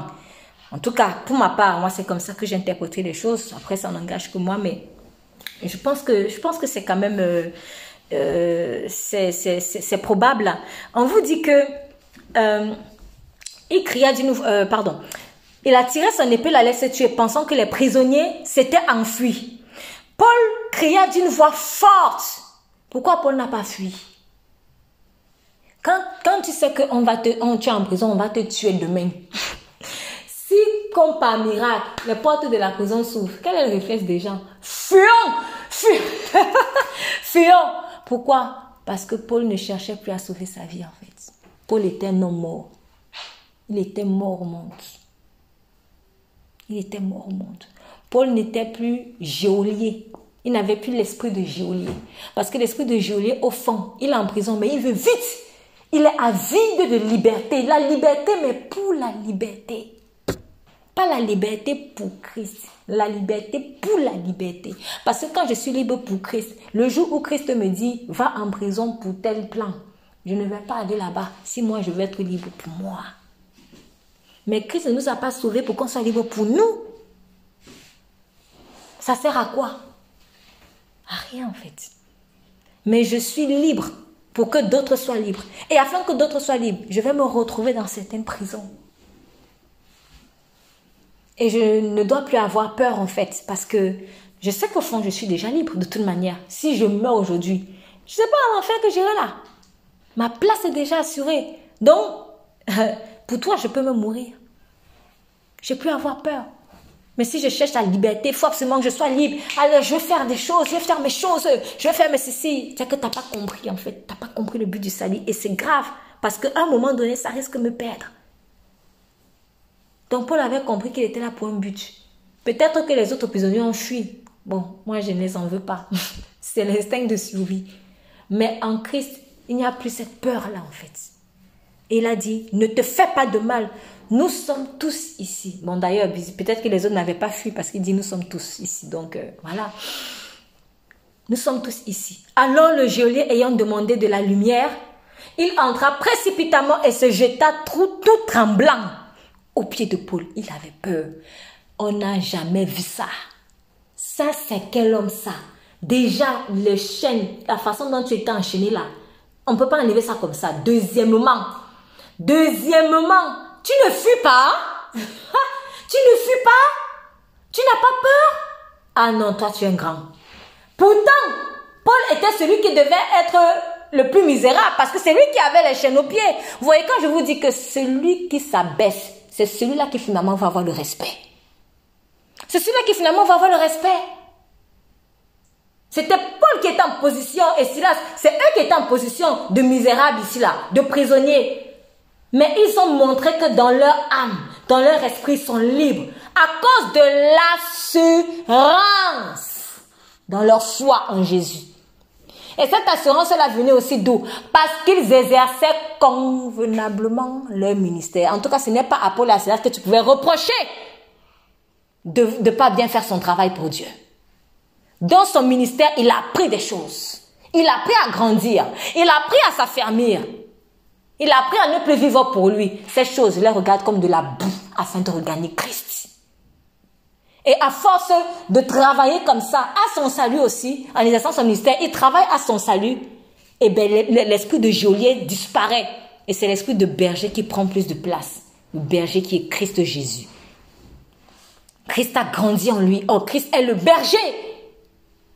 Paul a appris à être un berger en tout et pour tout. Il n'est pas dans une église ici, là, une église locale, au sens euh, propre du thème, si vous voulez. Il était en prison, mais l'esprit de berger était toujours avec lui. Un bon berger est berger. Que tu sois dans l'église locale, dans ton travail, à l'école, un berger est un berger.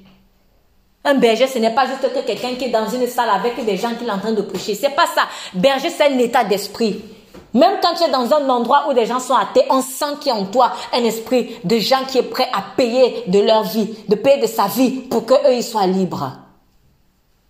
Et non pas quelqu'un qui vient condamner ou bien qui vient être libre pour sa liberté. Ça n'a pas de sens. C'est pas pour ça qu'il nous a sauvés. Là, on n'est pas libre. Là, on est toujours joli en fait. Ah, je suis sauvé. Enfin, je vais financièrement prospérer. Parce que d'ailleurs, c'est ma grand-mère qui bloquait mes finances. Oui, c'est vrai, c'est ta grand-mère qui bloquait tes finances. Mais ce n'est que ça que tu es venu chercher en Christ. Non. Ou enfin, je vais me marier. C'est bien.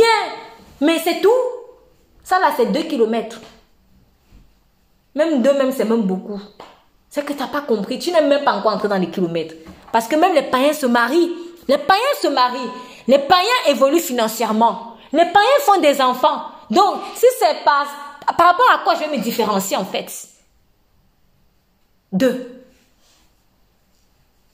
Si c'est ça être libre, juste avoir plus d'argent, c'est une bonne chose. Mais si c'est pour moi c'est ça être libre, j'ai pas compris.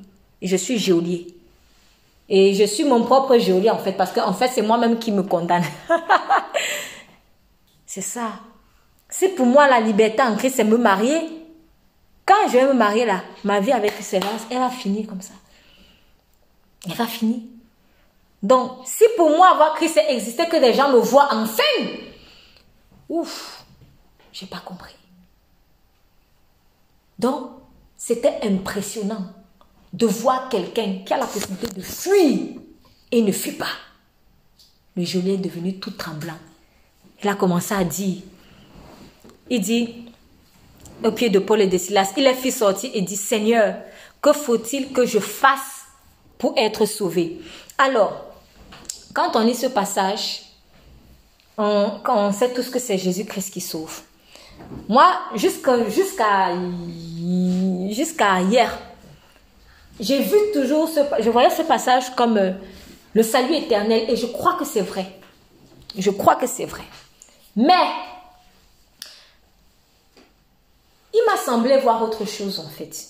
Quand il dit, que faut-il que je fasse pour être sauvé? Alors, Ce monsieur ne connaissait pas Jésus, n'est-ce pas? Mais il avait un problème urgent. C'était quoi? On allait le tuer. On allait le tuer. Physiquement, on allait le tuer.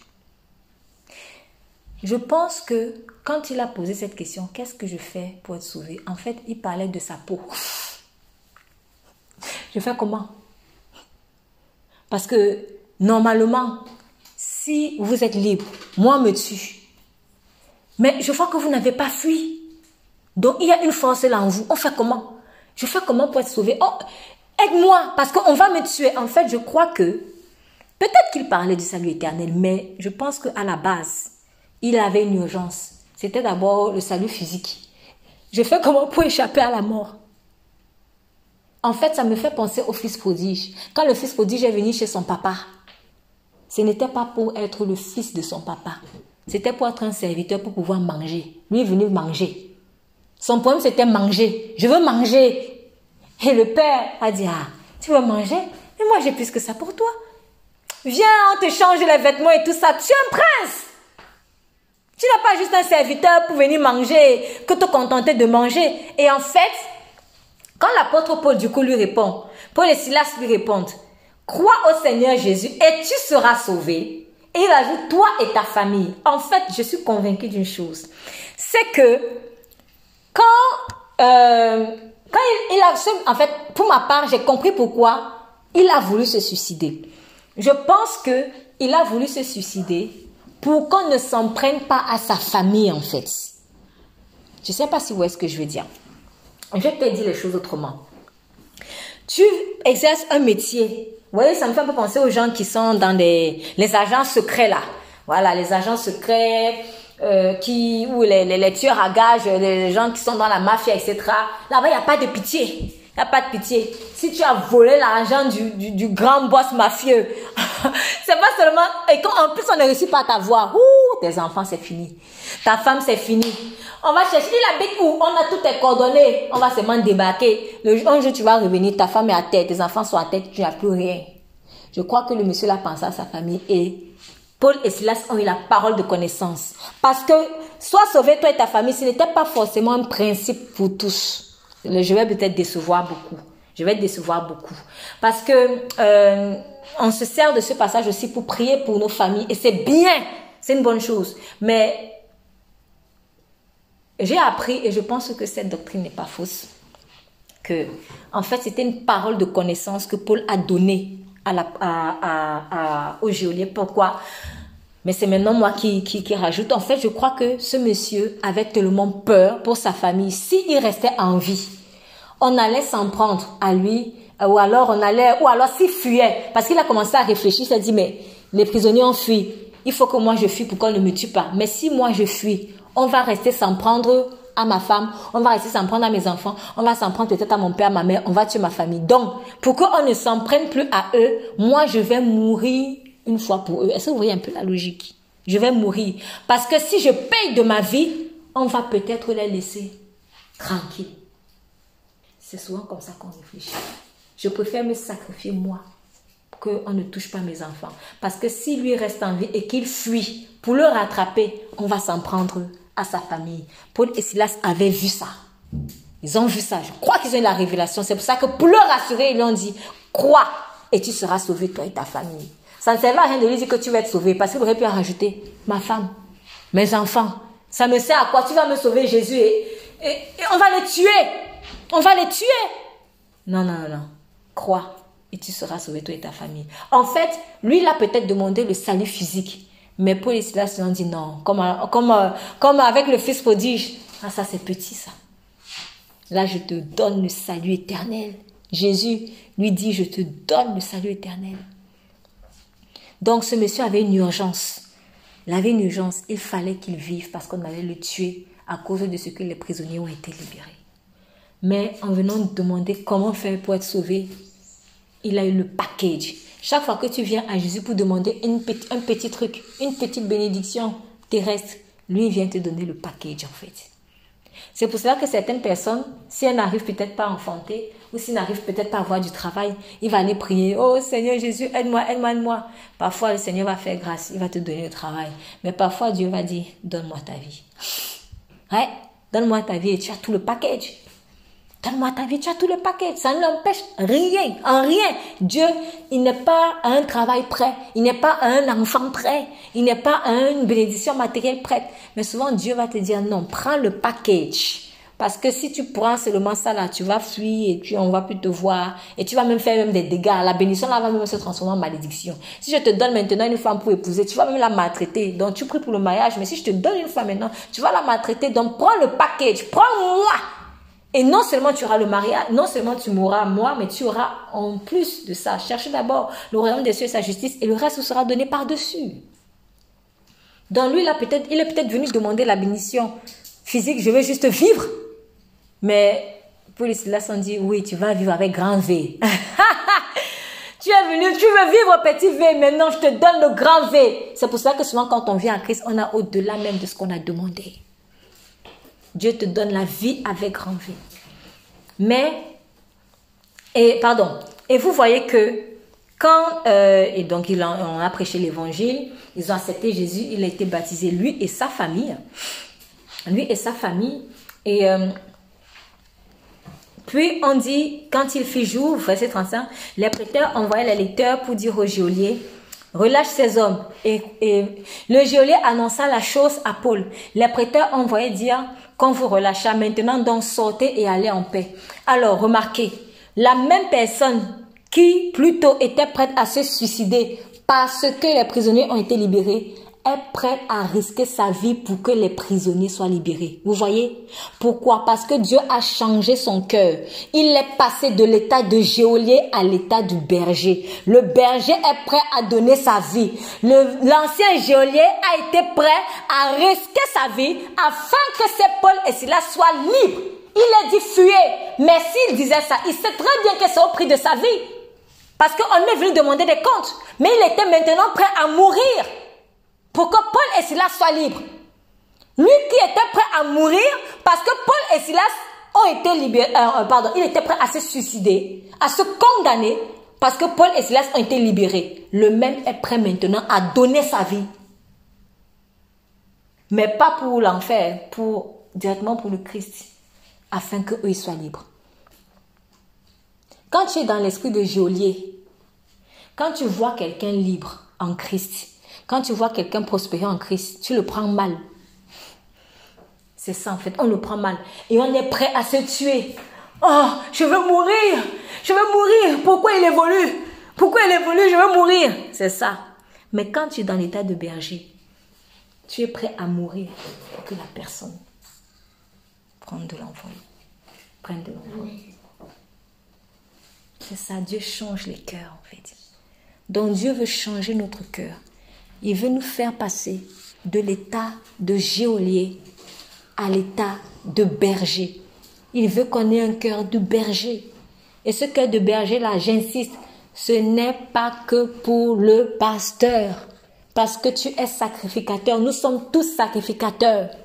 Donc tu es appelé à avoir ce cœur. Normalement, tu l'as déjà. Si le bon berger vit en toi, si tu as donné ta vie au bon berger, normalement, tu es censé avoir le cœur de berger. Mais il faut que ça grandisse. Donc cesse de mettre un tel sur le piédestal. Toi aussi, tu es appelé à payer ce prix-là. Et si cette personne qui est mise sur le piédestal paye de sa vie pour que d'autres évoluent, tu ne vas pas échapper. Tu vas payer de ta vie aussi. Et même quand tu sens qu'on t'a mis en prison, eh bien, fais comme l'apôtre Paul. Ne viens pas faire la bagarre pour arracher une liberté. La liberté, ça ne s'arrache pas. Elle se reçoit. C'est dans le monde qu'on arrache, on combat. Mais qu'est-ce que ça leur donne? Ça leur donne pas pour autant la paix. Ça leur donne une fausse paix. C'est pas avec mes forces que je vais être libre. C'est Dieu qui vient briser les chaînes. Donc, sois prêt. Parfois, tu vas même te retrouver devant un geôlier, mais Dieu aussi veut tester. Si toi-même tu as le cœur de geôlier ou si tu as enfin le cœur de berger, le berger ne va pas presser, être pressé pour fuir. Enfin, je suis libre. Et puis tu pars, on ne sait où. Mais il est en paix en fait. Et il a compassion de cette personne qui était pour lui un geôlier. Il a compassion. Que cela soit vraiment notre partage. Que cela soit notre partage, que tout esprit de contrôle vraiment euh, quitte nos vies et cesse de dominer, en particulier dans le corps de Christ. Sachant que nous sommes tous sacrificateurs de Christ. Nous sommes appelés à être tous des adorateurs de Christ. Et quand Dieu place devant toi un Jean-Baptiste, vous voyez, euh, comme euh, en parlant de Jean-Baptiste, euh, je voulais relever ça, vous voyez, quand Jean-Baptiste, il a eu un moment de faiblesse en fait dans, Luc chapitre 7. Il a eu un moment de faiblesse et quand il était emprisonné, il était emprisonné et il, allait, il a envoyé deux de ses messagers pour aller voir Jésus. Est-ce que c'est vraiment toi? Il était en prison. Il voulait sortir de prison. Et pourquoi? Parce que quelque part, il y a peut-être un côté de ah, mais je pensais que Jésus allait venir quand même frapper Hérode, parce que voilà. Il y a parfois ce petit côté-là, et c'est humain, c'est normal. Il a eu son moment de faiblesse. Et du coup, ben, Jésus a remis les points sur les i en disant que heureux celui pour qui je ne serai pas une occasion de chute. Il a, tu doutes que je sois le Messie? Ben regarde, les, les aveugles voient, les morts ressuscitent et autres. Mais peut-être que Jean-Baptiste, à ce moment-là, s'attendait à autre signe. Il s'attendait à ce qu'on condamne ceux qui, les méchants, etc. Mais c'était des geôliers. Mais ces geôliers-là avaient besoin aussi de la grâce. Voilà. Et Paul, en fait, et Silas, dans leur attitude, l'ont bien montré. Et ils ont eu compassion du geôlier, en fait. Ils n'ont pas demandé vengeance sur le geôlier, mais voilà, Jean-Baptiste, dans un moment de faiblesse, il a eu ça. Mais vous remarquerez que par la suite, par la suite, quand le Seigneur Jésus donc a rectifié euh, le tir avec Jean-Baptiste, il s'est encore mis à faire des éloges sur Jean-Baptiste. Qu'êtes-vous allé voir dans le désert? Qu'êtes-vous allé voir dans le désert? Donc, euh, c'est Luc chapitre 7, verset 26. Qu'êtes-vous allé voir? Un prophète je, ou alors un roseau euh, branlant, euh, je dis avec mes mots. Oui, dis-je, et plus qu'un prophète. C'est celui dont il est écrit, voici, j'envoie mon messager devant ta face pour préparer ton chemin devant toi. Je vous le dis, parmi ceux qui sont nés de femmes, il n'y en a point de plus grand que Jean. Cependant, le plus petit dans le royaume de Dieu est plus grand que lui. Voilà, en fait, pourquoi est-ce que le Seigneur Jésus a fait cela?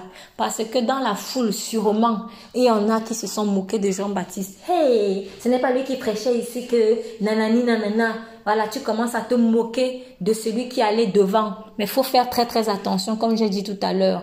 Si tu as vu que celui qui allait devant a fait des erreurs ou alors euh, euh, a eu un moment de faiblesse, peu importe, ça ne sert à rien de le condamner. Parce qu'il a quand même tracé le chemin pour que tu sois là. C'est pour ça que le Seigneur Jésus a très vite après fait des éloges encore sur Jean-Baptiste pour rectifier son image. Afin que ceux dans le cœur qui se moquaient peut-être de lui, oui, c'est lui qui nous prêchait ici alors que nanani nanana. Mais si toi t'avais mis à sa place, est-ce que tu aurais fait mieux? Tu aurais même peut-être fait pire en fait. Tu aurais fait pire. Le travail de Jean-Baptiste n'a pas été un travail facile.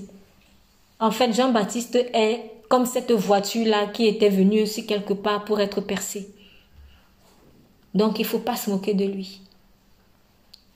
Et même si euh, sa destinée, ce n'était pas être percé comme ça et qu'il était percé à cause d'une erreur qu'il a commise, eh bien avec cette erreur-là, au moins ça a été une leçon pour d'autres personnes. Donc qui suis-je moi en fait pour me moquer de lui? Qui suis-je? Donc, ne soyons pas dans un état d'esprit de compétition, s'il vous plaît, et prions pour que le Saint-Esprit vraiment nous délivre de ça, quelles que soient les zones de notre cœur où cela se cache. Père, je te remercie pour ta parole, tu es un Dieu fidèle. Je prie dans le nom puissant de Jésus que tu viennes par ta lumière euh, exposer vraiment toutes ces parties où nous sommes encore dans un état de compétition. Seigneur, je te prie que tu sois notre référence. Seigneur, délivre les uns et les autres Délivre-nous vraiment de cette mentalité de geôlier qui vient toujours pour condamner, enfermer, empêcher que les autres évoluent, mais que nous soyons plutôt avec la mentalité de berger, Seigneur, qui est là pour euh, encourager les autres, qui est là pour euh, assister les autres, qui est là pour euh, emmener les autres à l'autel, à l'autel afin que eux, ils puissent rencontrer leur époux qui est Jésus-Christ. Je te remercie également pour toutes les personnes, Seigneur, qui sont, allées, qui ont connu Christ avant nous. Comme l'apôtre Paul d'ailleurs avait dit, euh, en demandant qu'on salue certaines de ses, de ses partenaires, de ses amis, de frères en Christ en disant qu'ils ont connu Christ avant moi. L'apôtre Paul a reconnu même qu'il y a des personnes qui ont connu Christ avant lui. Seigneur, je prie que nous ayons cet état de cœur, d'honneur, et savoir honorer ceux qui sont venus avant nous, Père. Ceux qui ont connu même Christ avant nous, que nous soyons vraiment dans un état d'esprit d'honneur, quelles que soient les erreurs qu'ils peuvent commettre. Que toute la gloire te soit rendue. Au nom de Jésus, nous prions. Amen. Amen.